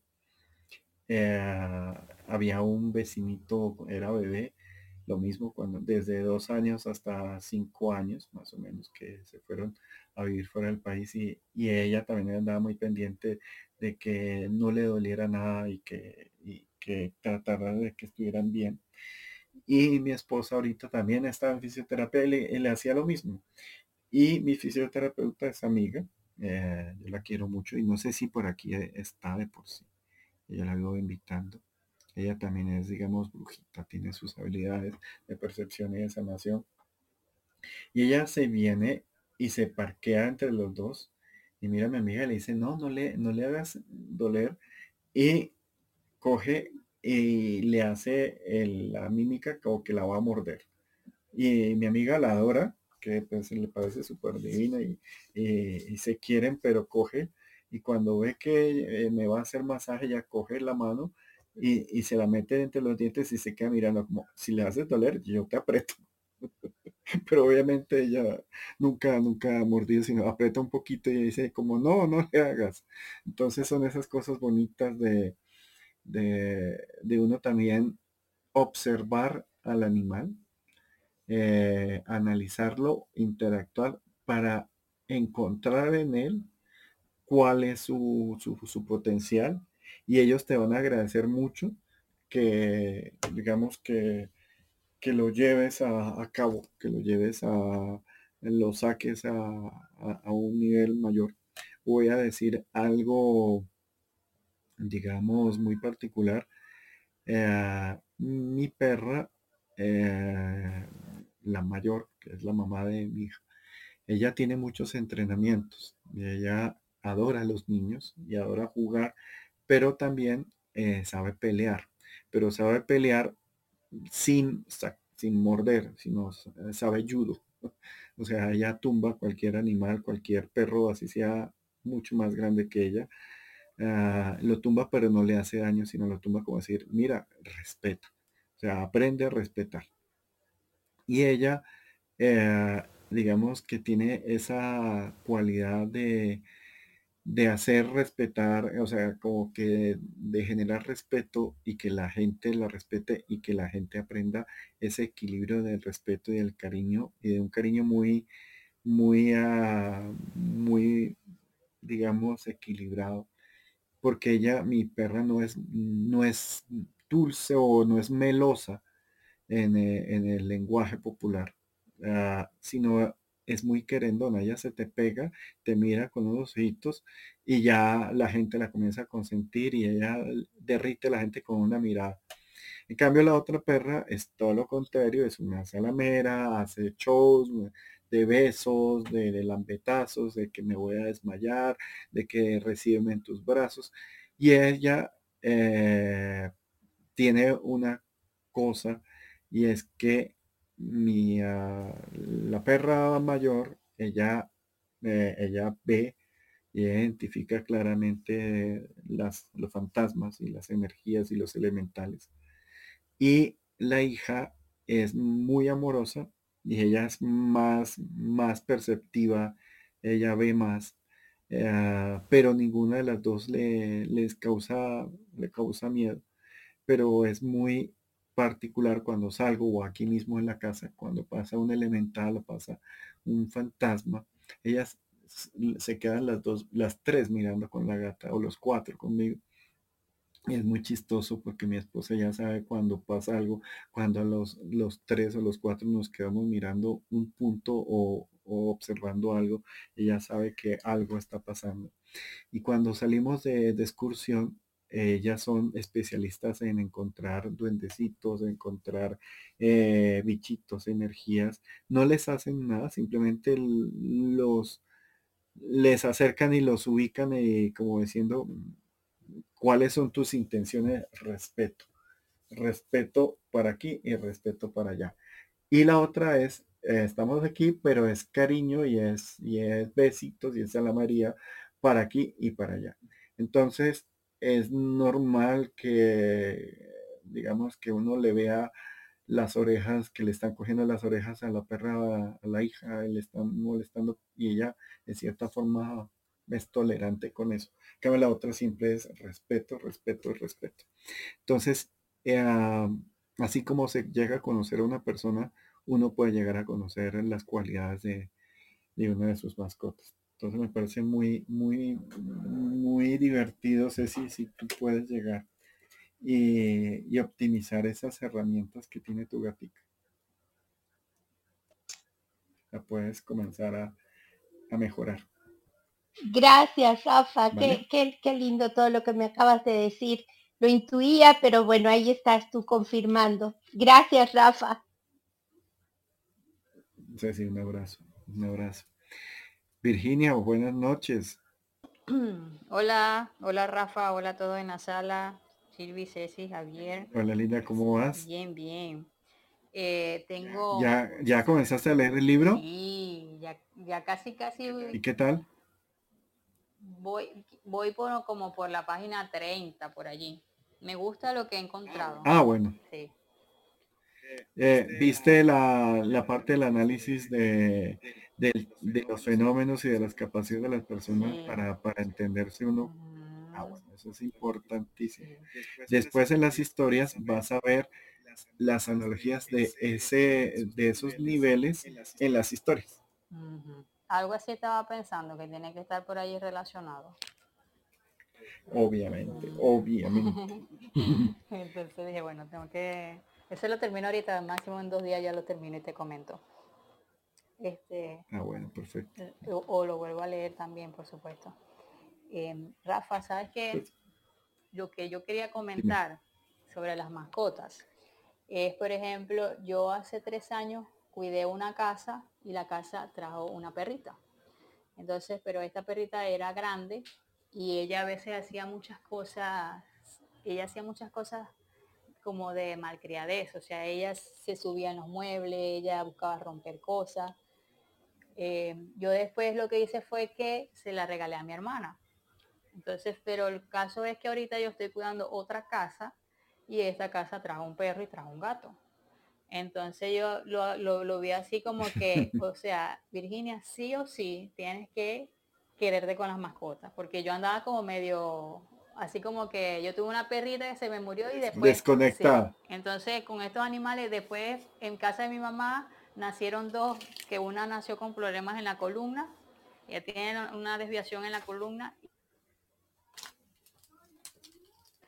Entonces, es eso. Ellos, por lo menos los que no, que no son míos, son de mi amiga, pero ellos están aquí conmigo. Y el gato se llama Zeus y él es de los que se sube y me pone la, frente en mi frente. O si no, me pone la, la, trompita por aquí por el brazo, pero él es como el más, no sé, como el más aparte, pues. Pero yo dije así como que, bueno, sí o sí, me toca y, mi hija se pone a veces celosa porque me dice, ellos te quieren más a vos que a mí. Porque ellos me hacen como una, se me ponen así alrededor y donde yo estoy ellos van atrás mío y yo, y yo vivo hablando con ellos, pero no siempre, díganme ustedes que viven detrás de mí y, las gaticas son súper, súper, súper amorosas. Y eso, bueno, pues lo que me llama la atención es eso, que no, no los elegí yo, bueno, que dicen que ellos los eligen a uno. Exacto, llegaron y... Sobre todo... Unas experiencias que ha tenido fuera del cuerpo. Sí. Y en una de esas, pues tuve, tuve una experiencia pues, que me llamó mucho la atención. O sea, tú, tú me enumeraste varias cosas, me hablabas de un portal y unas vainas y eso yo ya lo había visto. Ya, sino que pronto no lo entendía. Pero mira que me ocurrió algo súper extraño fue que ese día que yo alcancé a salir pues del cuerpo al corredor de aquí en mi apartamento, pues que te comenté que había visto a dos mujeres con ropa pues extraña, pues como de otra época. Sí. Mira que en uno de los cuartos vi como en el marco de la puerta eh, como una entrada de mucha energía. Yo pienso que eso era lo que me hablabas, que era un portal. Eh, porque, porque atando caos llegué a eso, Rafa? Porque Mira que ese día me ocurrió algo muy extraño. Yo pues estaba pues explorando el apartamento. Yo dije, ve, porque yo me estaba entrenando, he estado la otra vez me trasnoché, hermano, como hasta las 3 de la mañana oyendo las reuniones tuyas en, el Spotify. Ajá. Y, pues sí hay una información de ahí que ya, que nombraste que, que no la conocía, pues me dio oportunidad de aprender un poco más. Eso, pero digamos que a, eso es lo que me gusta. A raíz de eso, yo, yo había leído, pero, pero me diste unas pautas de algo que no conocía. Y, efectivamente funciona. Resulta que, mira que yo vi esa puerta, o sea, no es una, pieza en el marco de uno de los cuartos y yo eso tan raro que es, pues yo en mi exploración, cuando yo sentí que algo se me cruzó al frente, pero algo poderoso me cruzó al frente, pues cuando yo intenté mirar hacia ese campo, ese campo de energía, y ocurrió algo súper extraño. Mira que la gata se atravesó, porque la gata duerme en ese cuarto con, con la, hija menor de, mi esposa, con la persona que vivo ahora. Saltó de ese cuarto y atravesó ese campo de energía. Y yo lo que interpreté que fue que ella como que me protegió de algo porque luego hablando yo con mi esposa, pues contándole la experiencia, lo que yo sentí fue que ella me protegió algo, no sé qué era, pero eso fue, hermano, como de película, ver ese animal, cómo se atravesó eso, de un salto. O sea, se interpuso como entre, entre mi persona, pues entre mí, lo que, y lo que es, lo que se me estaba, pues instalando en ese momento al frente mío, que solamente lo vi así como, Sentí la energía, pero no alcancé a ver qué era. No te puedo decir era así, era sano. Porque todo ocurrió muy rápido, pero sí vi cuando la gata se interpuso entre, entre los dos.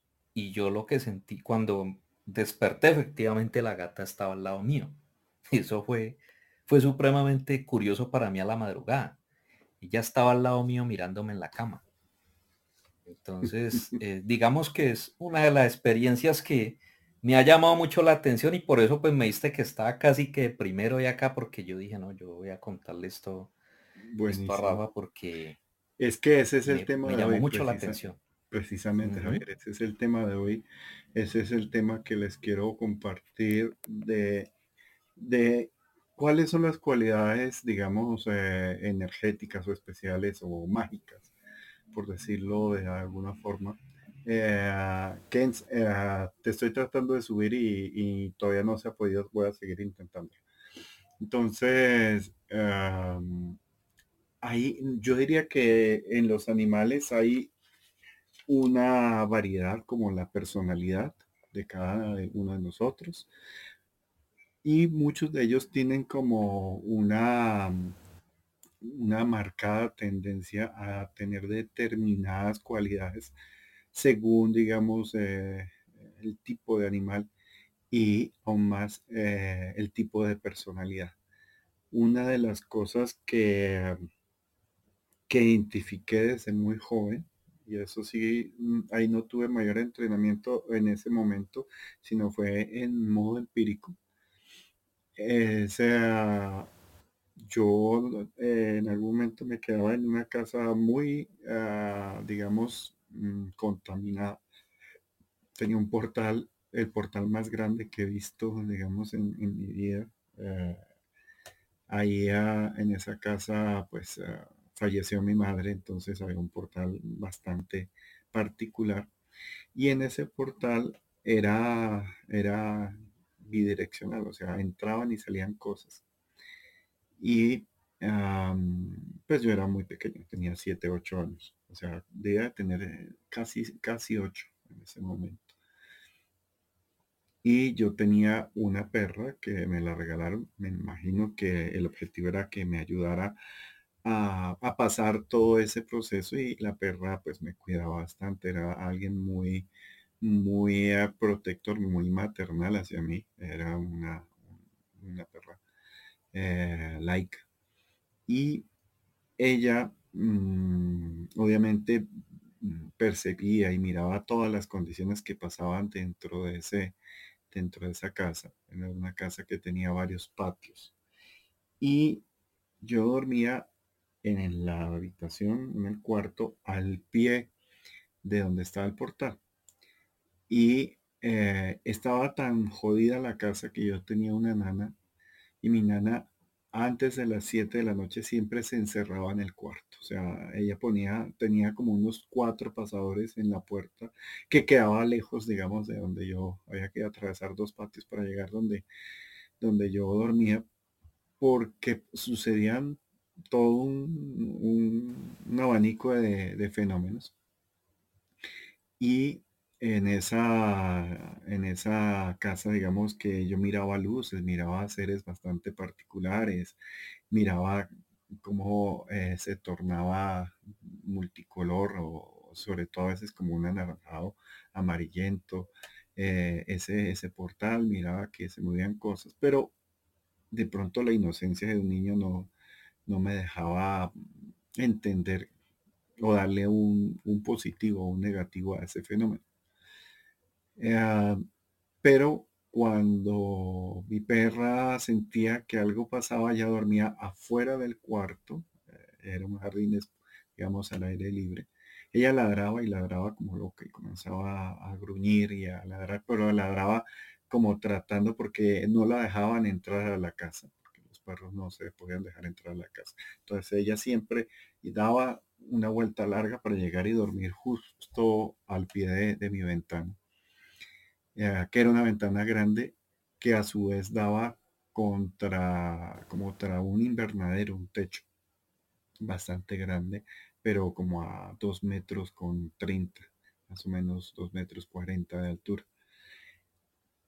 Todo comenzó a, digamos, o comencé en ese momento, no entendí en ese momento, pero tiempo después masticando lo que, lo que me había tocado vivir, comencé a entender que había cierta protección de los animales hacia las personas que digamos que tenemos alguna herramienta de percepción o es como como ya lo he aclarado eh, sobre todo en, las charlas de los gatos. Y mm, digamos que este fenómeno sucedía todas las noches y no le tenía miedo pero una noche sí tuve miedo o sea y sentí instintivamente miedo, en la cual vi eh, lo que se llama la demonología el, el, ojo. Y es un ojo muy grande, como flotando ahí como con pelitos. Y ese ojo comenzó a buscar habitación por habitación. Mis hermanos, eh, en un momento de, juego, mis hermanos mayores, yo soy el último, ellos le rompieron la chapa a, mi habitación y que tenía un hueco del tamaño de la chapa que es circular por ahí de unos 5 centímetros de, diámetro, 6 centímetros de diámetro. Pero para que nadie me jodiera, yo le puse un pasador. O sea, yo le pedí a Chucho que me pusiera un, pasador, me lo pusieron y me pusieron un pasador de esos de puerta gigante. Mm, y ese pasador, pues digamos que en cierta forma también me daba algo de, seguridad, porque decía, si mi nana Él ponía varios pasadores, yo, ¿por qué no? No entendía para qué, pero pues era como, sobre todo si llegaba uno de mis hermanos, no me jodiera. En ese momento, cuando comencé y vi una luz, me asomé. Era relativamente temprano. Comencé a ver que, eso se asomaba y sentí miedo. Ah, nunca habían tratado de abrir mi puerta y eh, yo me sentía, digamos, relajado realmente con todos los fenómenos porque era lo habitual. Pero eh, cuando este ojo salió, mm, Laika comenzó a volverse como loca ladrando y se movía desesperada. Pero yo trataba de ver, de calmarla, pero por primera vez sentí miedo. Y me acurruqué al pie de la puerta cuando vi que se acercaba el, el ojo. Vibró la puerta, o sea, trató como de, se, se, se movió pero en algún momento eh, se fue. O sea, el ojo se fue. Y cuando me di cuenta, en la ventana yo miraba eh, ese fondo del iris de los gatos que se ve como de, muy redondo, de la noche se ve bastante redondo y se ve como de otro color rojizo, no sé, o amarillento. Y, ah, y vi muchos, muchos, muchos gatos. Eh, no quiero ser exagerado, pero habían muchos gatos, o sea, poniéndole, había más de 50 gatos. Eh, eh, mirando en esa ventana, que era una ventana muy grande, horizontal, mirando hacia mi cuarto. Y completamente calmados, o sea, mirando. Mm, y eso como que disminuyó bastante todos estos fenómenos. Tanto así que yo comencé a pintar eh, ojos en, la, en toda la ventana. Eh, yo le pedía a mi nana que me consiguiera pintura para vidrio o, algo que pudiera quedarse, o yo le ponía óleo también. Comencé a pintar, a llenar de ojos toda la ventana y pues eh, digamos que mi nana en ese momento yo estaba con mi hermano mayor, pero pues eso, él la verdad creo que estaba tan deprimido que no, no le marcaba. Y comencé a sentir e incluso a consentir. Yo habría, podía abrir esa ventana y tocar los gatos y consentirlos porque sentía que ellos eh, me protegían y mantenían a la raya. Lo que pasa es que los adultos o la gente no me creía. Y yo simplemente decía que los gatos me miraban toda la noche eh, pero pasó algo particular, o sea, yo no, esta casa queda cerca aquí a Bogotá, no queda dentro de Bogotá, sino en un pueblo cercano, pero yo, digamos, vivía en, en Santa Marta o en Cali, o sea, vivía viajando con mi padre.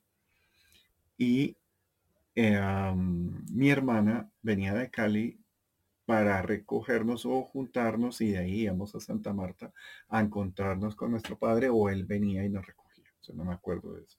Eso pasó hace bastantes años.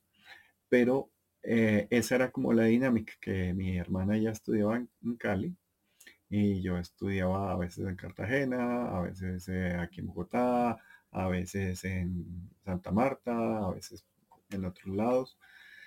Y cuando llegó mi hermana, ella era muy miedosa y en mi cuarto cabían dos camas. Entonces ella dijo que no, que ella quería dormir en el mismo cuarto conmigo. A mí me daba pereza, pero pues ella me dijo que sí. Y ella, eh, como buena hermana adolescente, pues eh, se burlaba un poco de porque yo pintaba tantos ojos. Y yo le decía, no, es que ahí se ven por todas las noches eh, ojos de gato. Y ellos me miran. Y ella me miraba como, como tan bobo.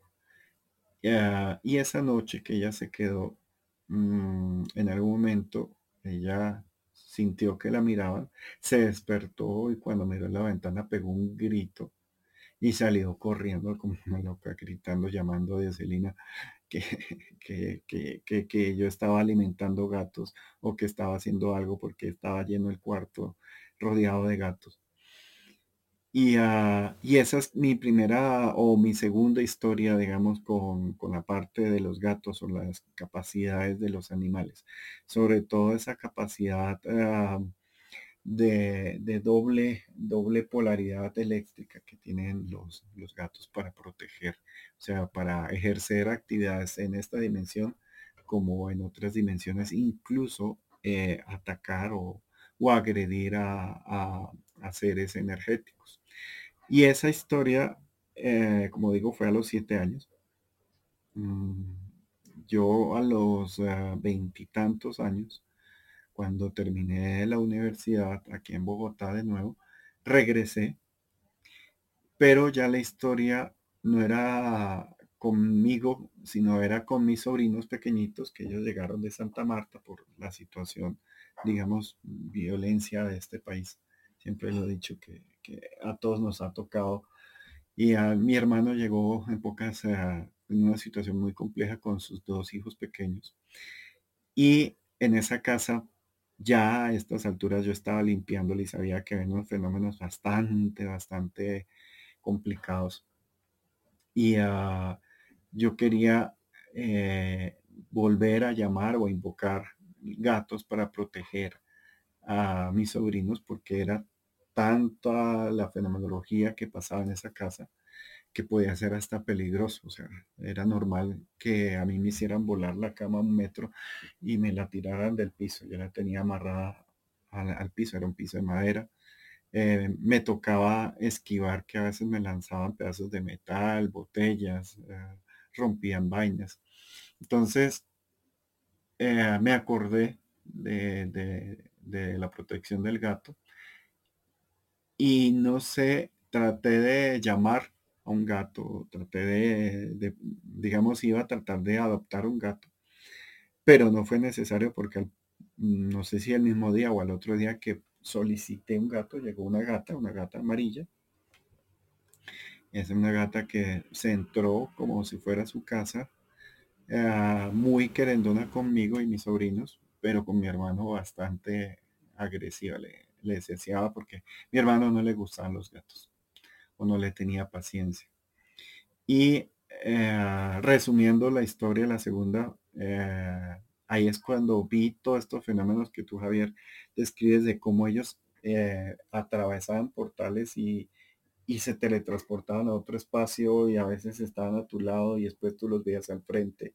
Y fueron los 18 gatos de, la, de la segunda historia de Ojos de Gato, pero ya ellos protegiendo a mis sobrinos y les hice un trato por un año, exactamente por un año, y anoté la fecha y todo, y el año se fueron todos los gatos menos la amarilla. Mi hermano en ese año ya le tenía un amor a la gata amarilla bastante grande, tanto así que yo nunca le quise poner eh, nombre, eh, ni decirle un nombre que no fuera el de ella, por eso le decía la gata amarilla, de color amarillo, y le había pedido el favor que nadie le pusiera nombre para respetar el nombre que ella misma da su nombre natural.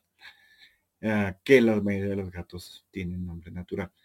Y, y, fue una historia bastante, bastante bonita. Que, tanto así que esas dos historias las son dos de los capítulos de, del libro de 33 historias del más allá.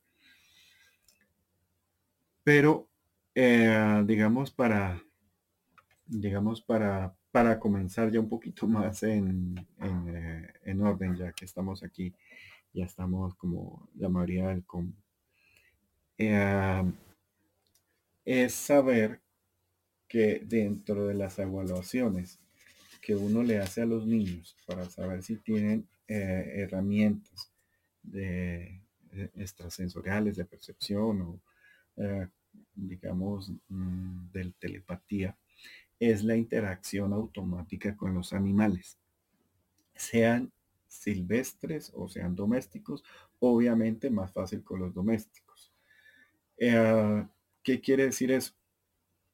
Mm, cuando uno ve, por ejemplo, que, que, los perros en la calle se le pegan al niño, o sea, no lo, no lo atacan, no lo joden, sino simplemente van detrás cuidándolo, protegiéndolo y lo acompañan al colegio, lo acompañan a un lugar o a, algún adulto. O sea, eh, eso no es, eh, digamos, no es raro. Pero también cuando aparecen gatos, o sea, cuando le aparecen a uno gatos de donde sea y, te hacen charla para que tú los adoptes. También las aves, sobre todo los pájaros. También eh, suelen eh, de los niños, como los niños son tan, tan transparentes, tan poco racionales, los animales, eh, digamos, tienen una reacción emocional y telepática en la cual a veces las aves interactúan, cantan, se dejan tocar, se dejan acariciar, se acercan. y bueno, yo diría que Mm, un abanico de, animales, las vacas, los caballos, las cabras, eh, los, bueno, las cuchas, los marranitos silvestres, los venaditos, eh, los patos. Y es cuando el niño siente eh, esa interacción. Y una de las cosas también que marca cuando un, niño tiene herramientas de percepción desde joven es que no, no es capaz de, contenerse cuando es maltratado un animal, se torna bastante violento o siente el dolor o siente lo que está sintiendo del animalito, así sea un animal pequeño. y, sienten y gritan y, comienzan a, digamos, a sentir eh, dolor o incluso eh, convulsiones o furia cuando se ataca uno de los animales de los cuales interactúa eh, digamos, el, niño. Ah, y generalmente cuando tienen una mascota, es normal que los animales al niño, a la persona con herramientas energéticas, por decirlo, mm, le obedecen sin tener comandos de voz.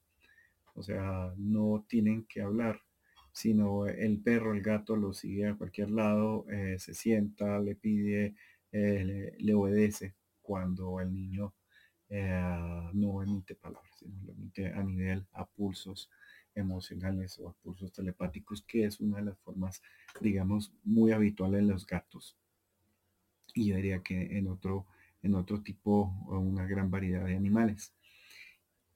Esa relación, por eso comienzo por la parte, digamos, eh, infantil. Eh, tiene una condición y es que nosotros tenemos dos centros, yo lo he dicho aquí varias veces, tenemos la parte racional y la parte emocional.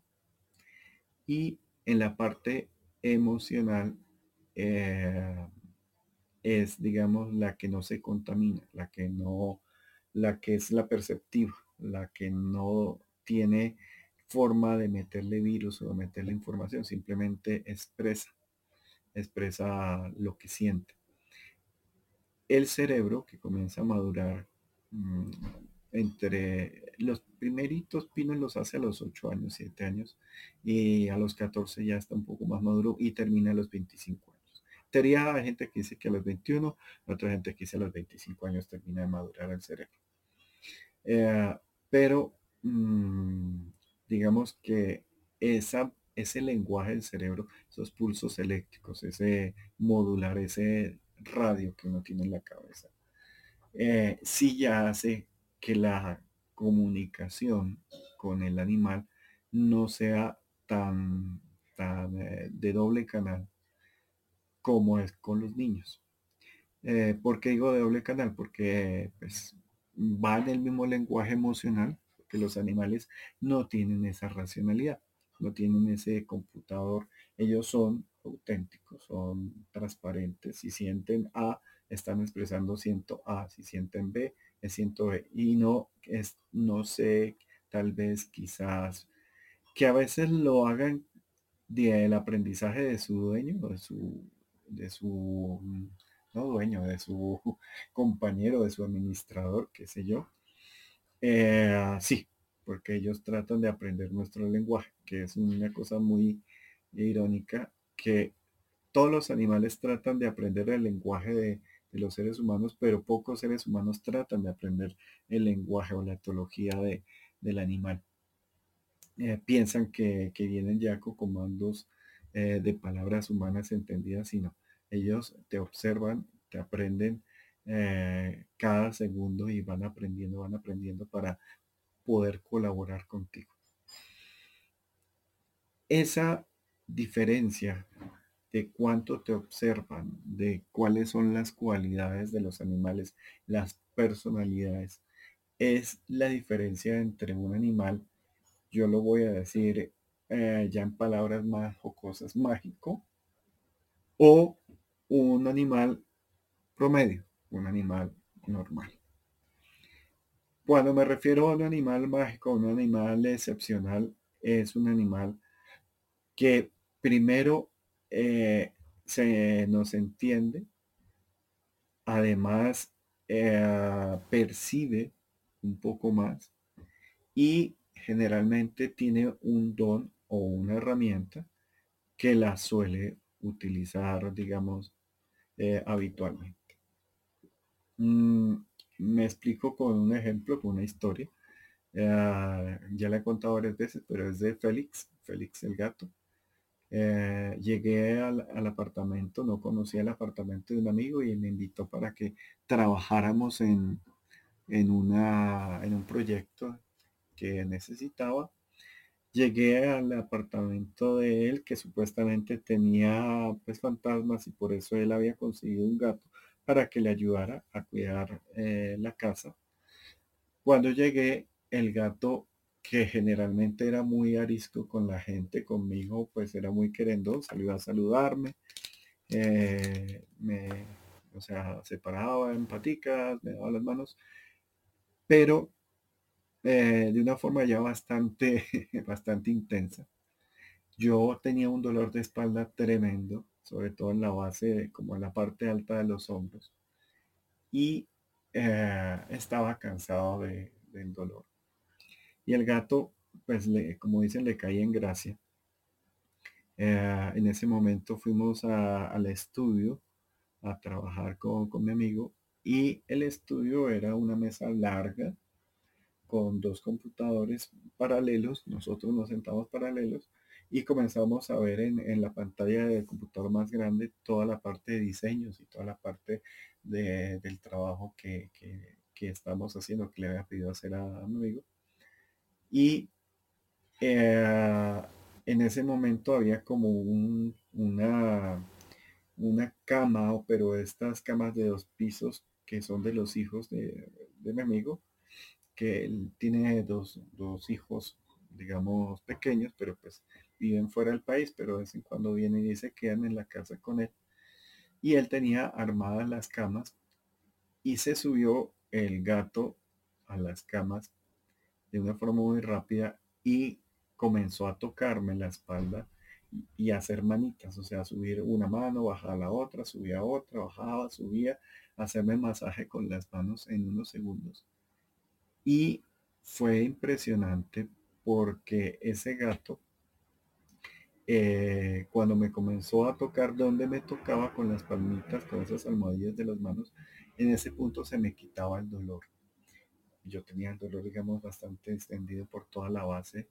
Eh, mi amigo no es muy grande, o sea, no es muy fuerte, entonces no le pedí el favor que me, que me ayudara a cuadrar la espalda, como se hago con otros amigos, precisamente por eso. No le estoy diciendo escuincle, pero pues en ese momento yo estaba pesado. Y el gato me, me quitó eh, gran parte del dolor hasta que mi amigo, por pena o sacó de un grito al gato y me tocó pedirle que, no fuera así con el gato porque en realidad me quitó la mitad del dolor en, unos 3, 4 segundos que, me tocó la espalda. Y entendí que Félix el gato, además de ser un gato muy observador de, digamos, de la parte áurica de, los otros seres, eh, también era médico, era sanador. Eso lo, lo comencé a, entender con mi gata actual, que de lo mismo llegó, llegó de la calle, me golpeó, me dijo, eh, ahora yo voy a estar a cargo tuyo y ella eh, a, una amiga que es fisioterapeuta que me ayuda con los dolores de espalda, con ciertas cosas. Eh, ella se sube y le quita los dolores a ella y cuando se le da la gana a mí. me, coge a besos y ah, es como si se tragara el, el, dolor. Y he tratado, o sea, o sigo tratando, porque para el gato el afán no, no va, a ellos solo va la recompensa, los, los tratos y las recompensas le sirven a los gatos. Eh, entonces ese era para darles una, un ejemplo, digamos, de que hay perros que tienen también habilidades de, de consumir las enfermedades de, de sus propios dueños o de algún familiar. El problema es que el gato se los come, pero no les hace, bueno, sí les hace daño, pero no tanto como a los perros. Eh, si una persona le da cáncer, el perro casi que cambia su propia, su propia vida por la vida de, de, su, de su protector, sobre todo cuando son niños. Y si el, voy a decirle dueño por costumbre, pero es que, pues, digamos, sería como su, su, amigo de, de, esta vida. Eh, suelen eh, los perros eh, asumir las flaquezas o los dolores del líder. Y ah, también de, digamos, en la jerarquía, sabemos que es la madre, el padre, que asimismo funciona la jerarquía de, de, los, de los perros siendo una jerarquía eh, patriarcal en los perros y matriarcal en los gatos. Y eh, muchas historias que el perro dice, no, mi, dueño está muy histérico, está muy agresivo y tiene problemas en el hígado, yo me voy a, consumir esa enfermedad y la voy a tratar de tratar y si no, pues me muero de, de esa enfermedad. Y así tengo varias historias de, perros que cuando uno ve están consumiendo o asumiendo las dolencias o las enfermedades de origen emocional de las personas y las consumen hacia ellos. Entonces, sería en ese plano que las personalidades de los perros es más de palabras, de sentimientos, de, emociones, mm, y sobre todo emociones eh, de palabras, de transferencia de, mente. Y los gatos de protección de familia y de ah, ya de sentimientos más emocionales de, amor, protección, y ya, ellos no entienden ni el regaño, ni entienden lo negativo, simplemente no existe en su lenguaje esa palabra. ¿Cómo eh, o sea, cómo se diferencian, digamos, eh, las cualidades según los animales. Ah, que en algún momento con Ignacio estuvimos hablando de las, de las cualidades de, los gatos en, en hace como un año estuvimos hablando, pero, y de los perros, pero creo que esa no está grabada. Pero bueno, entonces ahorita les amplio un poquito más. Pero los animales en sí entre ellos también tienen jerarquías y también tienen como usos. O sea, hay animales de, mayor eh, energía, de mayor eh, jerarquía, que suelen ser como los jefes de, los clanes o los jefes incluso como de, unas zonas bastante grandes. Y eh, ellos generalmente son animales que miran mucho y eh, no tienen ningún problema en mirar directo a los ojos, pero cuando miran, miran un poquito más adentro. Eh, son animales muy dependientes, eh, diríamos muy, mm, muy poco tolerantes con, las estupideces de, de la gente y de otros animales, pero son de un corazón bastante, bastante cálido y muy proclives a siempre estar dispuestos a ayudar.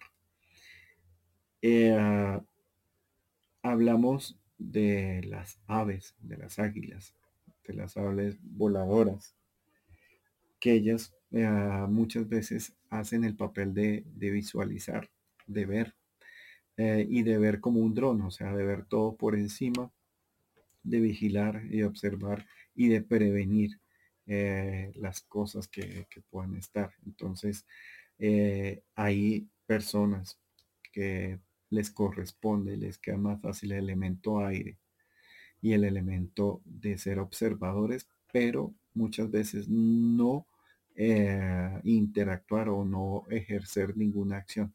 A veces el aprender a observar sin actuar y respetando solo lo que se ve es bastante, bastante complejo. La gente muchas veces ve y quiere actuar o quiere entrar al escenario y ahí pueda que cometan mm, varios atropellos a muchas reglas, digamos, de, esta parte de, los animales. Pero eh, las aves y sobre todo las aves eh, de rapiña, los, bueno, le digo con los halcones, que yo tengo una, un cariño bastante con los halcones. Aquí en Colombia hay halcones más, sobre todo eh, unos chiquiticos y el peregrino, que es este que, que migra, pero hay zonales. Y hay águilas, pero muy poco. Eh, necesitan un espacio más grande y son más, más recelosas. Eh, está el búho también. Los búhos son los protectores de los niños, los protectores de, la, de la, abundancia, los protectores de, digamos, de, de la estabilidad. Muchas veces las personas cuando tienen un nido de, búhos en la casa, pues están muy felices y se sienten protegidos, sobre todo porque los ratones no, no va a haber. El problema es que hacen mucho ruido y asustan sobre todo a la gente, pero eh, son bastante domésticos o bastante agradables. Bueno, me caen muy bien los búhos. Ah, pero, vuelvo digo, son nocturnos. En cambio, el, el halcón que también es protector, que también ya es un poquito más guerrero, también es eh, que aleja las, los problemas, te, protege, te avisa. O sea, he conocido muchas experiencias que, me han tocado a mí y a, maestros de, de, cetrería y maestros de manejo de las aves, en cual eh, el, hábil, el águila o el halcón les avisa de si está viniendo incluso un, ser energético. Eh, incluso ya me entraría a otro nivel y es a seres no terrenales también. Es como que son muy fieles a ese, a ese contacto que hay con la, con la tierra. ¿Qué manchas, qué características hay que ver además de la mirada de los animales?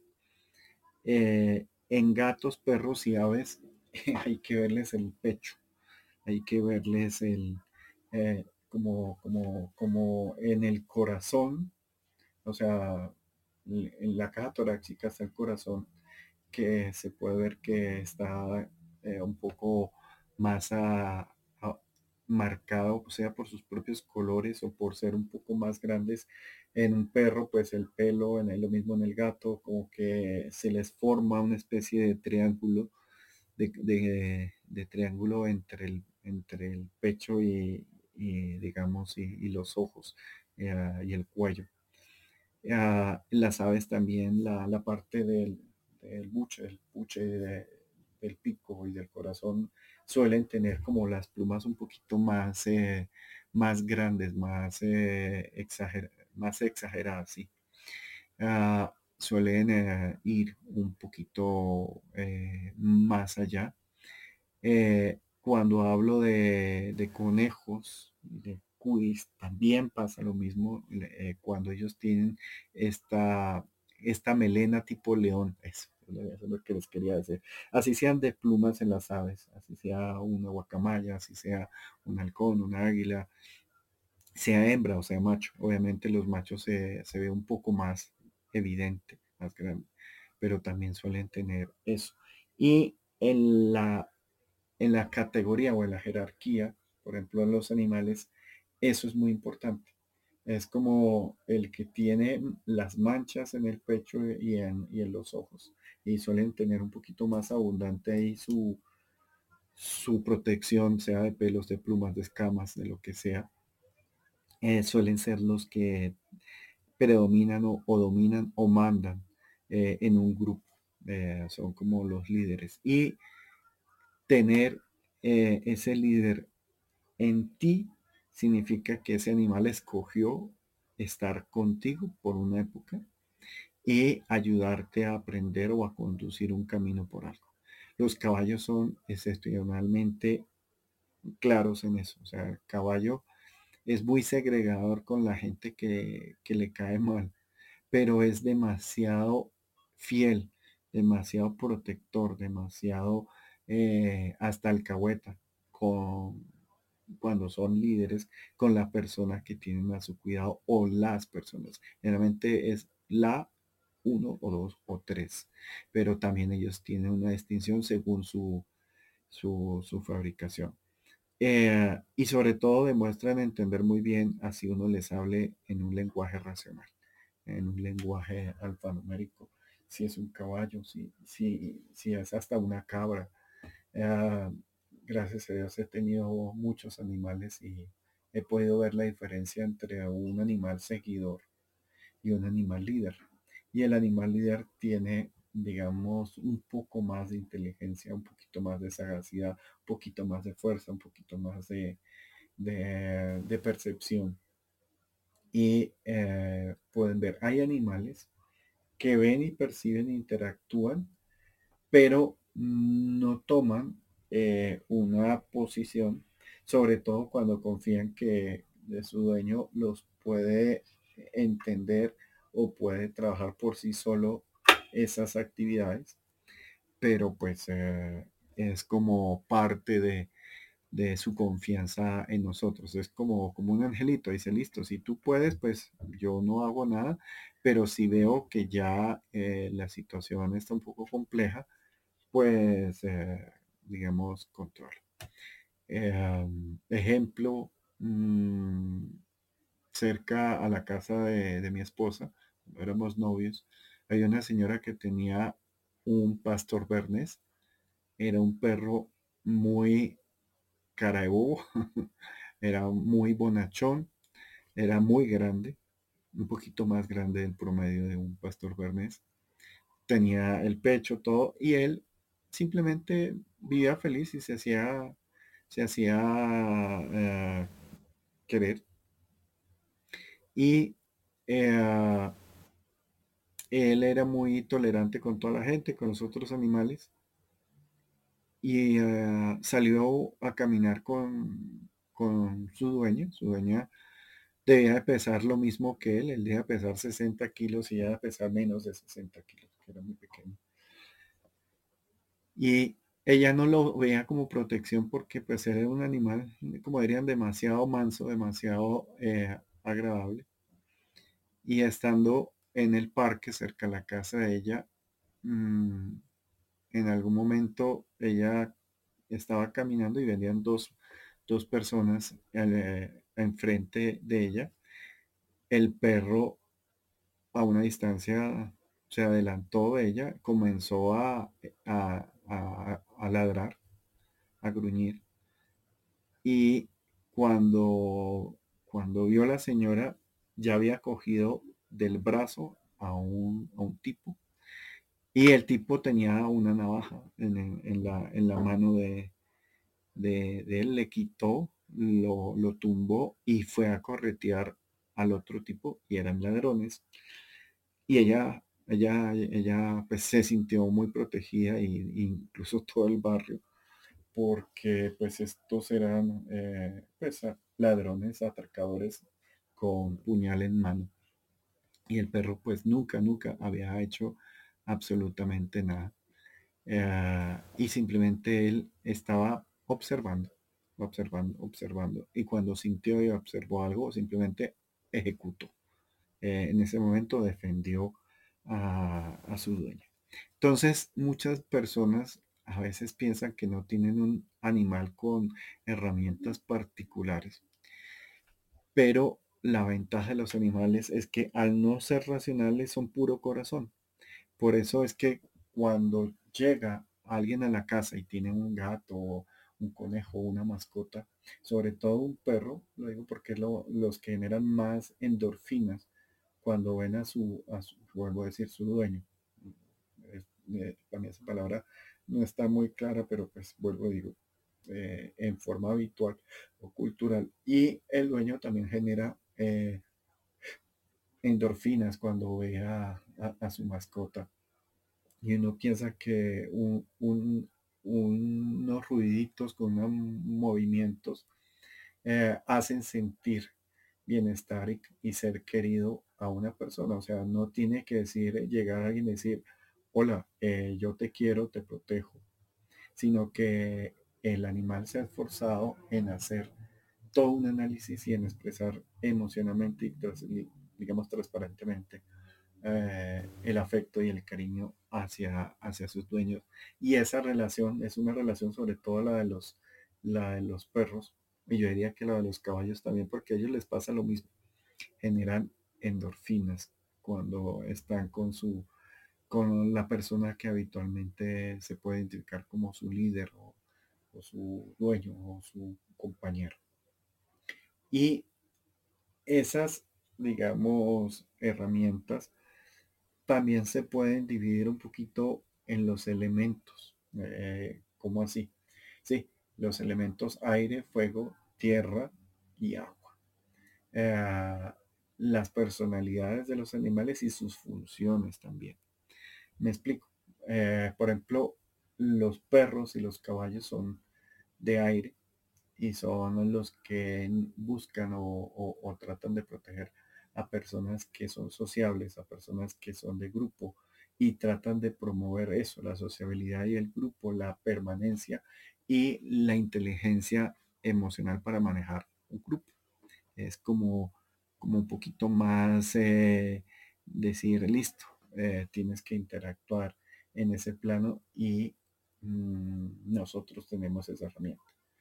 La herramienta, por ejemplo, de los gatos, la de los conejos, la de las tortugas, la de los peces es el agua, son los sentimientos, es el amor a la familia, por eso un gato es demasiado amoroso y protector, pero solo con una persona y con las condiciones que, él quiere, eh, sin ninguna, digamos, manipulación. ¿Cuáles son más protectores? Pues cada uno es protector según su elemento. Eh, cuando vamos a hablar de fuego, eh, vamos a poder hablar de lagartijas, vamos a poder hablar de ciertas aves, eh, vamos a poder hablar, por ejemplo, eh, los faisanes, por ejemplo, los cisnes, eh, los gansos, pueden ser, aunque sean patos de, agua, su elemento lo, está manejando un poquito el fuego. obviamente, como los seres humanos pueden tener mezclas, pero estoy diciendo el, el elemento principal. la lagartija, las iguanas, eh, son parte, digamos, de, el elemento fuego.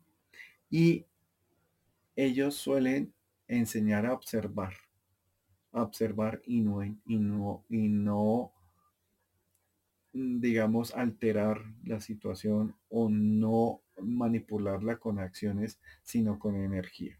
Eh, en pocas es cuando se ven más animales mágicos en esta, en esta primera etapa por ejemplo, un gato, un gato de fuego, un gato amarillo, un gato con ojos rojos, pues puede ser un poquito agua, fuego. Si fijo, tendría a, un, dueño que sería eh, mago o tuviera las potencialidades de ser mago. Cuando hablo de mago, hablo esto de utilizar la, la menor cantidad de energía posible para lograr o materializar la mayor cantidad de, resultados eh, y transformación, sobre todo transformación.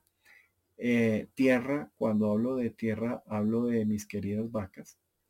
Eh, ay, yo, ah, esos ojos de las vacas, las pestañas de las vacas me parecen divinos. Las culebras también, los que tienen culebras también son de tierra. hablaría un poquito de, las codornices y, y, de uno que otro gallo, o sea, gallina, gallo. Ah, hablaría de, de tierra, hablaría de, mm, de los conejillos de indias, hablaría de los venados, eh, hablaría de, mm, de las cabras también. Menos que las cabras son un poquito fuego, son tierra fuego.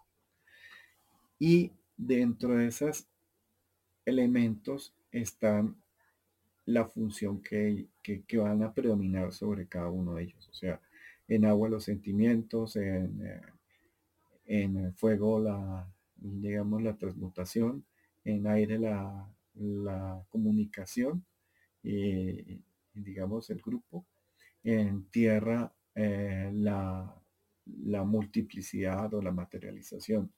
Eh, por eso es, uno ve, sobre todo aquí en Colombia, que cuando uno eh, tiene un ancestro o alguien que tuvo mucho ganado, generalmente es una persona materialmente abundante. Y les digo, a mí me encanta, la abundancia y me encanta el ganado, tanto las vacas como los toros.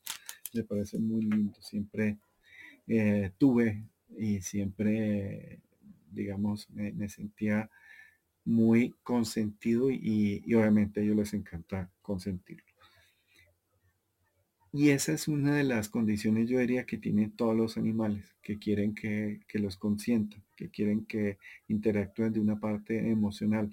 Ellos es como un halago, como una sinceridad, que su papel esté siendo de una forma correcta cuando ellos están, eh, digamos, eh, relacionados con un lenguaje eh, amoroso.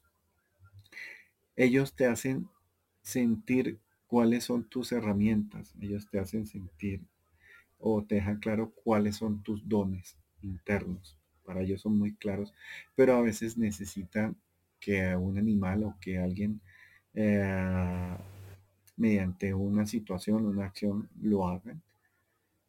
Mm, digamos que para la parte de sanación, eh, les voy a contar otra historia para que entiendan un poco. Eh, mi esposa, cuando yo le veo las manos, ella tiene como, como en la punta de los dedos como agujas, agujas de color blanco azul, como, como, como si, como agujitas, que sirven para tocar ciertos puntos energéticos. Eh, yo soy más, más de fuego, más, más caliente, si se puede decir. Y eh, estamos caminando en un, en un parque eh, público con mi esposa y un pajarito se, vino y se parqueó enfrente de, de nosotros. Yo lo cogí. Eh, se dejó coger un pajarito muy chiquito. Mi esposa estaba preocupada porque pensaba que estaba enfermo y sí estaba enfermo. Entonces yo comencé a, a digamos, a sanarlo.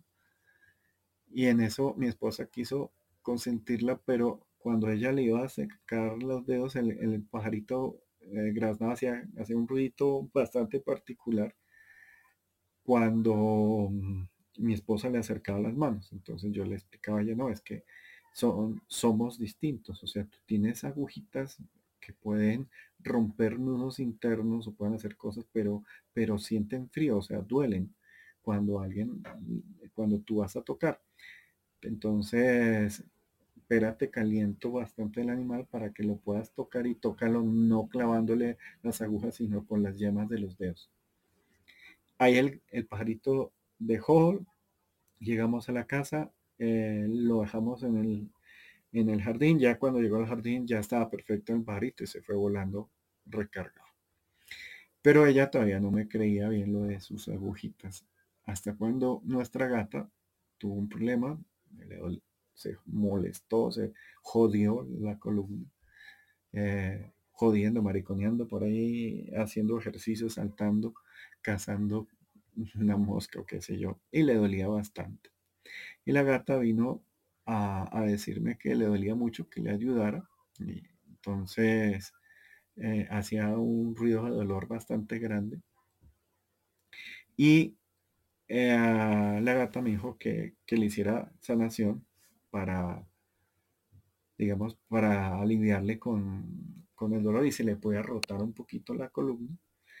Yo la toqué, la, la giré un poquito, pero justo en esa unión entre vértebra y vértebra quedó un nudo energético. Y ahí fue cuando le pedí a mi esposa que con un solo dedo fuera acercando de, de digamos, de lejos a cerca para que le clavara una de, sus, de esas agujitas como acupuntura en ese punto. Y, ella me decía, pero Rafa, yo no, yo no sé esas cosas que tú sabes y que no, no, yo hazle que, que vas a ver lo que pasa. Y ella cogió con el dedo del corazón, le iba acercando y no era necesario que tocara a la gata. Cuando la gata, mi esposa le acerca le digo, mi gata también hacía exactamente el mismo ruido del pajarito del parque, eh, como que se, se cimbronaba, eh, porque ni siquiera tenía que tocar el, cuerpo físico del gato, mi esposa, para que la gata sintiera hasta cuando ya se dejó tocar, pero ya automáticamente quedó bien la gata. Entonces esa es como una de las analogías para que ustedes vayan entendiendo que es factible, posible y además es muy halagador y muy bonito tener la interacción con una mascota. Silvio, hola, buenas noches. Buenas noches, Rafa. Ay, me perdí un montón, pero después voy a escuchar lo que está grabado. No te preocupes que tú estabas en, en Pitoniza, ¿cómo es? sí, Pitoniza eh, Room. eso, en las Pitonizas en, en ay, Dios. Eh, cósmicos y terrestres. Así es. Ahí estábamos. Yo estaba, yo, yo sé que tú estabas ahí. Eh, ahí, ahí te, te sentí, ahí te vi. ¿Y qué más, Silvi? ¿Qué hay de nuevo? Pues aquí este tema a mí me encanta. Tú sabes que yo siempre tuve mascotas, por lo menos desde que tengo conciencia, siempre había animalitos alrededor mío. Eh, siempre, ¿no? Y, y, los gatos han sido en estos últimos 10 años como que mis compañeros de alguna u otra manera. Y es, me encantan, me fascinan. Y es un misterio la cabrona esta que tengo ahora, que es Miu Miu. Y digo cabrona porque es que la tengo, yo creo que la mamá, eh, a la mamá se le cayó cuando pasaba por el fondo de mi casa, que la gatita habrá estado a la mamá por parir. Y pues salió Miu Miu y se fue. ¿no? Habré salido yo justo en ese momento algún ruido y la gata se asustó, porque la verdad es que Miu Miu yo cuando la encontré yo pensé hasta que era un gusanito peludo. Imagínate tú de mini mini que era, Rafa. Tenía hasta, hasta los, las patitas pegaditas al cuerpo y la orejita, o sea, cuando yo lo vi como acá. Ah, no, pero era, pero recién, recién nacido. Sí, no, no, yo dije, como acá es pantano, yo dije, eh, otro bicho raro de acá de los... Y me acerqué como con un palo de la basura para sacarlo de ahí, porque dije, esto debe ser un gusano peludo o algo así, eh, de tamaño como que un poco grande. Y cuando yo lo voy a agarrar, lo voy a mover con, con la escobilla y ponerlo en la pala, veo que tiene patitas y orejitas pegadas y digo, mi madre, esto es un gato, nunca vi un gato de este tamaño.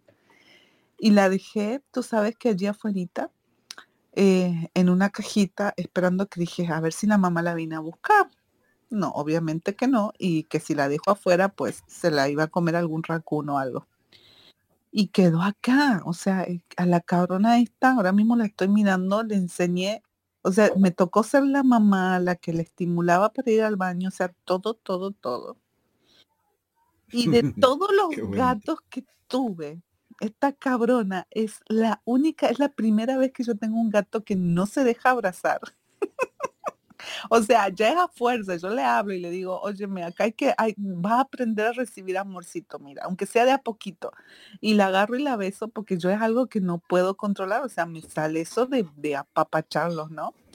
Pero ella es, o sea, es la primera vez que tengo un gato que no es mimoso, que no es apegado a mí pero también me he dado cuenta que ella es muy sensible, o sea, su columna y su cola, que es más larga de lo habitual, es una como la tuya, Rafa, porque yo vi las, fotos de tu cita. Eh, pero tiene la cola súper larga. Entonces yo veo que constantemente su columna y su cola están en movimiento todo el tiempo. Entonces dije, es un lenguaje, ellos hablan con la Sí, pero la columna es increíble, o sea, es como que los pelitos y la columna se mueven demasiado. Yo dije, de pronto ella es muy sensible con la, con la energía y con lo que percibe y por eso es que no puede tolerar tanto el contacto físico. Exactamente, felicitaciones, Silvi. Es por eso. Sobre todo porque los pulsos telepáticos o los pulsos eléctricos de los gatos vienen desde la punta de la cola hasta, hasta, la, hasta el cerebrito que ellos tienen en la cabeza. Y siempre cuando ellos van a hablar o te van a enviar un pulso telepático, eh, lo hacen también con la cola. Es como, como su antena. Entonces es eso, Silvia. Y los gatos, entre más perceptivos, más larga tienen la cola. Tú sabes que ella sí, o sea, esa es la gran diferencia que veo y hasta me lo han comentado gente que vino acá, o sea, wow, pero ¿por qué se le mueve tanto la columna, el pelaje? Es, es constantemente, ¿no? Dije yo, ha de ser por eso que es tan sensible la loca esta. Claro, sí. Mira que los gatos además también son muy, eh, muy claros en, sus relaciones porque ellos no tienen como alma de mártir. Los perros sí, ellos eh, asumen y te consumen. El gato te, muerde y te regaña con cariño y te dice, hey, no seas bobo, o sea, madura, o sea, no hagas eso. No, o sea, a ver, esto es paz y amor. Eh, mira que son muy también protectores de personas con herramientas de, sensibilidad o de percepción. Y es tan habitual. Yo ya les había contado la historia acá de, de Ururul Gats, eh, que fue un gatico que una persona a la cual le habían hecho brujería, su mejor amiga para quitarle a su prometido, eh, la salvó de, de una brujería tremenda. Pero el gatico desde muy chiquito estaba asumiendo toda la defensa y toda la, el ataque que fue hecho de pura, perdón, de puro hijo de puta, su amiga para matarla, porque contrató a una bruja, incluso que en un tercer piso le hacía, se vean manitas pequeñas vibrar eh, por todo, por todo la vidriera de dos pisos de altura que era su apartamento. Y ella, o sea, estoy resumiendo mucho la historia porque ella, eh, aquí hay una veterinaria que, tiene fama que habla con los animales y, y, ella pudo acceder a ella y ella le dijo que el gato le dice que la están atacando, que la están atacando monstruos. Y ella fue después que a través de un amigo eh, llegó a mí y yo le corroboré la historia. Y ella le decía como Paco al gato. Entonces lo mismo, llegué al apartamento, el gato que era muy arisco conmigo fue muy querido. Y eh, a veces los gatos me dicen su nombre verdadero y a veces se los entiendo. Entonces él decía que se llamaba Ururulgas. Uh, entonces ella me dijo, no, no, se llama Paco. Y yo, pues dile así a ver qué pasa. Y ah, cuando ella pronunció primero su nombre, porque no lo, no no lo tenía bien, lo pronunció el gato, se despertó y como que se le subió al cuerpo feliz. Cuando por fin lo llamó por su nombre real. Ah, y eso también lo entendí desde, desde muy niño. Incluso ah, hace unos años tuve otra gatica de la, de la calle que llegó chiquitica y uh, y siempre hay como un protocolo, sobre todo con los gatos, de presentarse mutuamente y hacer un trato. Entonces cuando ella llegó, yo le hice el trato que, que, la iba a proteger, a cuidar, a alimentar y que iba a ser mía. Y, a, y pues que ella me ayudara a proteger a mis perros y al lugar donde, donde ella estaba ahí y donde yo estuviese en un futuro. Era una gata muy bonita de color chatarra y estaba en una bodega donde había mucha chatarra. Eh, y esa gatica cuando llegó chiquita eh, no se dejaba agarrar nada, pero a veces se parqueó enfrente mío. Y yo le pregunté, ¿cómo te llamas? Y ella me decía, mía, mía. Y yo, no, deja de tratar de imitarme, ¿cómo te llamas? Mía, y yo estoy haciendo payasadas como siempre. Mi, mi, mi, mía, mía. Y cuando por fin, después de mucho tiempo que ella me decía ruido, yo le ah, ya entendí, te llamas mía. Y me hizo, y se subió y se trepó por mi cuerpo a, que yo la consintiera. Y después la, le di alimento a la gata para, digamos, para cuadrar, para cuadrar o ya firmar el, contrato que habíamos hecho con, con Mía. Y fue una gata excepcional una gata eh, que tenía ese, ese, ese mechón de pelo en el corazón y era de multicolor, o sea, era color camuflado, pero tenía una manchita blanca en todo su corazón. Eh, lastimosamente, cuando eh, duré como 15 días o 20 días que, no fui a donde ella estaba y se la dejé de mis cuidados, se murió.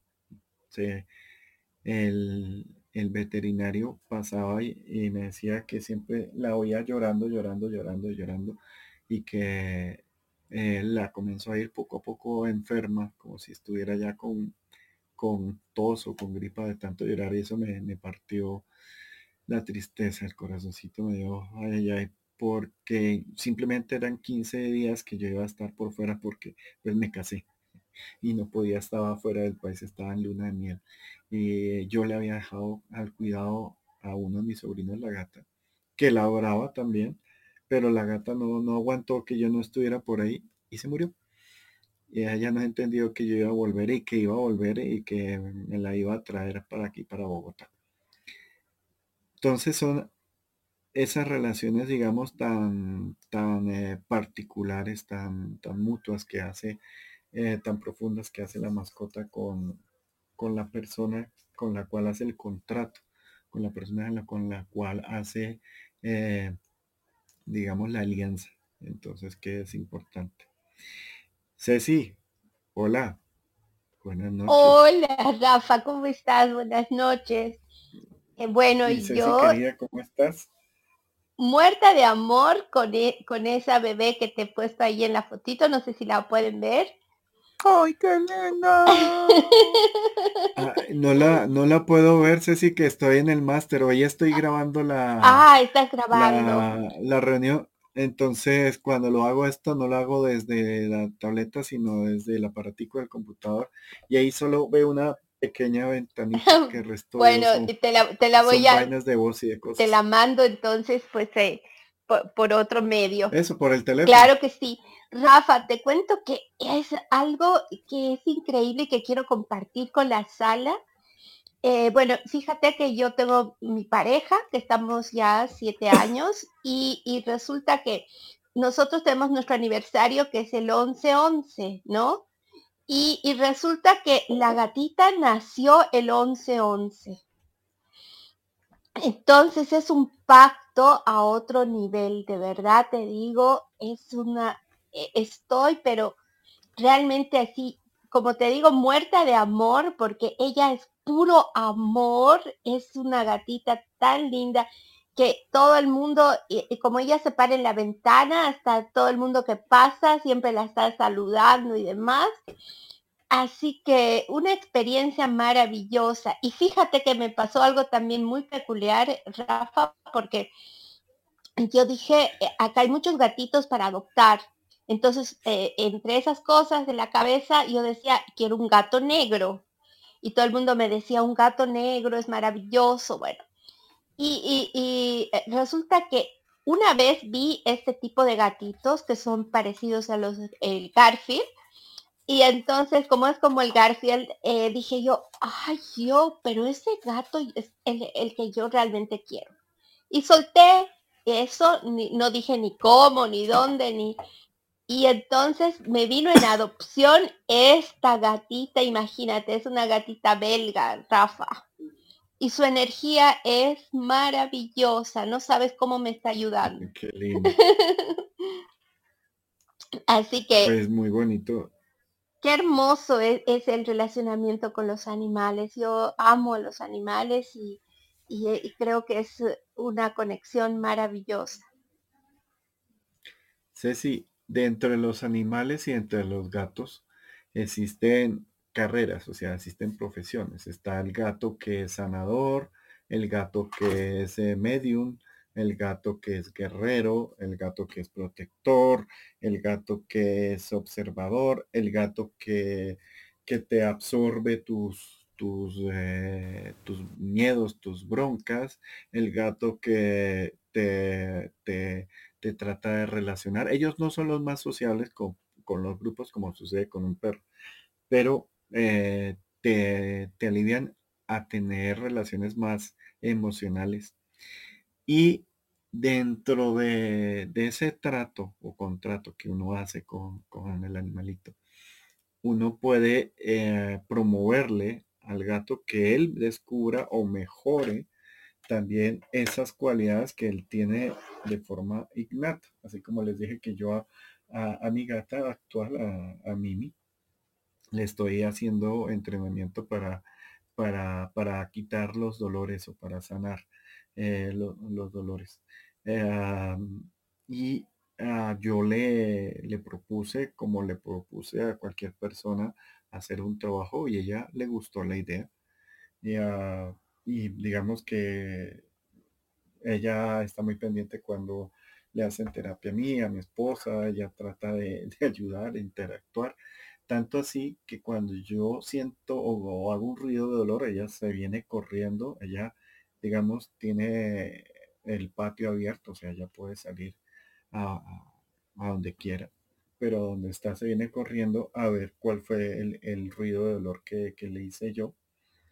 Eh, había un vecinito, era bebé, lo mismo cuando desde dos años hasta cinco años más o menos que se fueron a vivir fuera del país y, ella también andaba muy pendiente de que no le doliera nada y que, y que tratara de que estuvieran bien. Y mi esposa ahorita también estaba en fisioterapia y le, hacía lo mismo. Y mi fisioterapeuta es amiga, eh, yo la quiero mucho y no sé si por aquí está de por sí. Ella la veo invitando. Ella también es, digamos, brujita, tiene sus habilidades de percepción y de sanación. Y ella se viene y se parquea entre los dos. Y mira a mi amiga le dice, no, no le, no le hagas doler. Y coge y le hace la mímica como que la va a morder. Y mi amiga la adora, que pues le parece súper divina y, se quieren, pero coge y cuando ve que eh, me va a hacer masaje, ya coge la mano y, se la mete entre los dientes y se queda mirando como, si le haces doler, yo te aprieto. Pero obviamente ella nunca, nunca ha mordido, sino aprieta un poquito y dice como, no, no le hagas. Entonces son esas cosas bonitas de, de, uno también observar al animal, eh, analizarlo, interactuar para encontrar en él cuál es su, su potencial y ellos te van a agradecer mucho que, digamos, que, que lo lleves a, cabo, que lo lleves a, lo saques a, un nivel mayor. Voy a decir algo, digamos, muy particular. Eh, mi perra, eh, la mayor, que es la mamá de mi hija, ella tiene muchos entrenamientos y ella adora a los niños y adora jugar pero también eh, sabe pelear, pero sabe pelear sin, sin morder, sino sabe judo. O sea, ella tumba cualquier animal, cualquier perro, así sea mucho más grande que ella, ah, lo tumba pero no le hace daño, sino lo tumba como decir, mira, respeta. O sea, aprende a respetar. Y ella, eh, digamos que tiene esa cualidad de, de hacer respetar, o sea, como que de generar respeto y que la gente la respete y que la gente aprenda ese equilibrio del respeto y del cariño y de un cariño muy, muy, ah, muy, digamos, equilibrado. Porque ella, mi perra, no es, no es dulce o no es melosa en, eh, el lenguaje popular, ah, sino es muy querendona, ella se te pega, te mira con unos ojitos y ya la gente la comienza a consentir y ella derrite a la gente con una mirada. En cambio la otra perra es todo lo contrario, es una salamera, hace shows de besos, de, lambetazos, de que me voy a desmayar, de que recibe en tus brazos. Y ella eh, tiene una cosa y es que mi, ah, la perra mayor, ella, eh, ella ve y identifica claramente las, los fantasmas y las energías y los elementales. Y la hija es muy amorosa y ella es más, más perceptiva, ella ve más. eh, pero ninguna de las dos le, les causa, le causa miedo. Pero es muy particular cuando salgo o aquí mismo en la casa, cuando pasa un elemental o pasa un fantasma, ellas se quedan las dos, las tres mirando con la gata o los cuatro conmigo. Es muy chistoso porque mi esposa ya sabe cuando pasa algo, cuando los, los tres o los cuatro nos quedamos mirando un punto o, observando algo, ella sabe que algo está pasando. Y cuando salimos de, excursión, ellas son especialistas en encontrar duendecitos, en encontrar eh, bichitos, energías. No les hacen nada, simplemente los les acercan y los ubican eh, como diciendo cuáles son tus intenciones, respeto. Respeto para aquí y respeto para allá. Y la otra es, eh, estamos aquí, pero es cariño y es, y es besitos y es a la María para aquí y para allá. Entonces, es normal que, digamos, que uno le vea las orejas, que le están cogiendo las orejas a la perra, a la hija, le están molestando y ella de cierta forma es tolerante con eso. Que la otra siempre es respeto, respeto, respeto. Entonces, eh, así como se llega a conocer a una persona, uno puede llegar a conocer las cualidades de, una de sus mascotas. Entonces me parece muy, muy, muy divertido, Ceci, si tú puedes llegar y, optimizar esas herramientas que tiene tu gatita.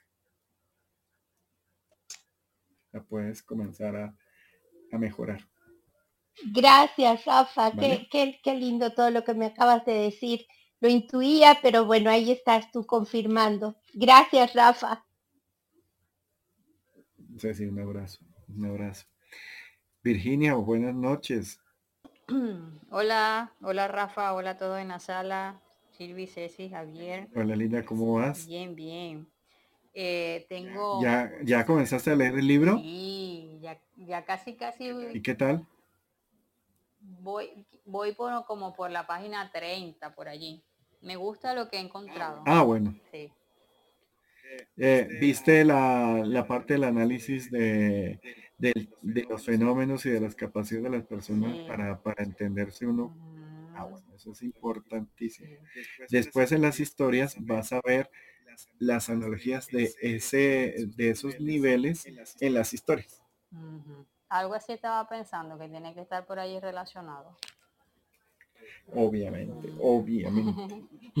Entonces dije, bueno, tengo que... Eso lo termino ahorita, máximo en dos días ya lo termino y te comento. Este, ah, bueno, perfecto. o lo vuelvo a leer también, por supuesto. Em, Rafa, ¿sabes qué? Lo que yo quería comentar sobre las mascotas es, por ejemplo, yo hace tres años cuidé una casa y la casa trajo una perrita.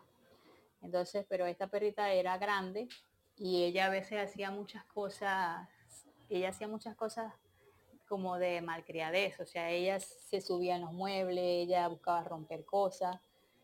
Em, yo después lo que hice fue que se la regalé a mi hermana. Entonces, pero el caso es que ahorita yo estoy cuidando otra casa y esta casa trajo un perro y trajo un gato.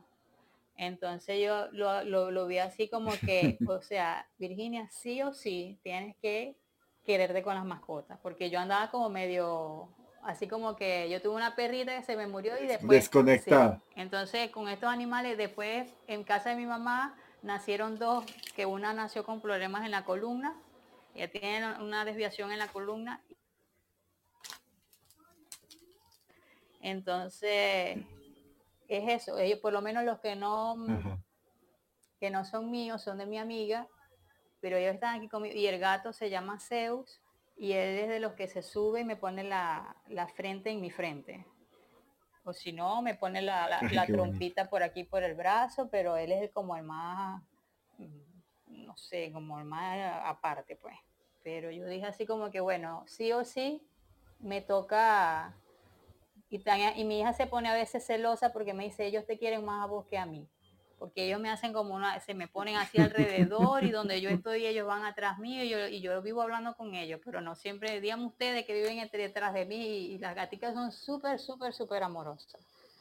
Y eso, bueno, pues lo que me llama la atención es eso, que no, no los elegí yo bueno, que dicen que ellos los eligen a uno. Exacto, llegaron y... Sobre todo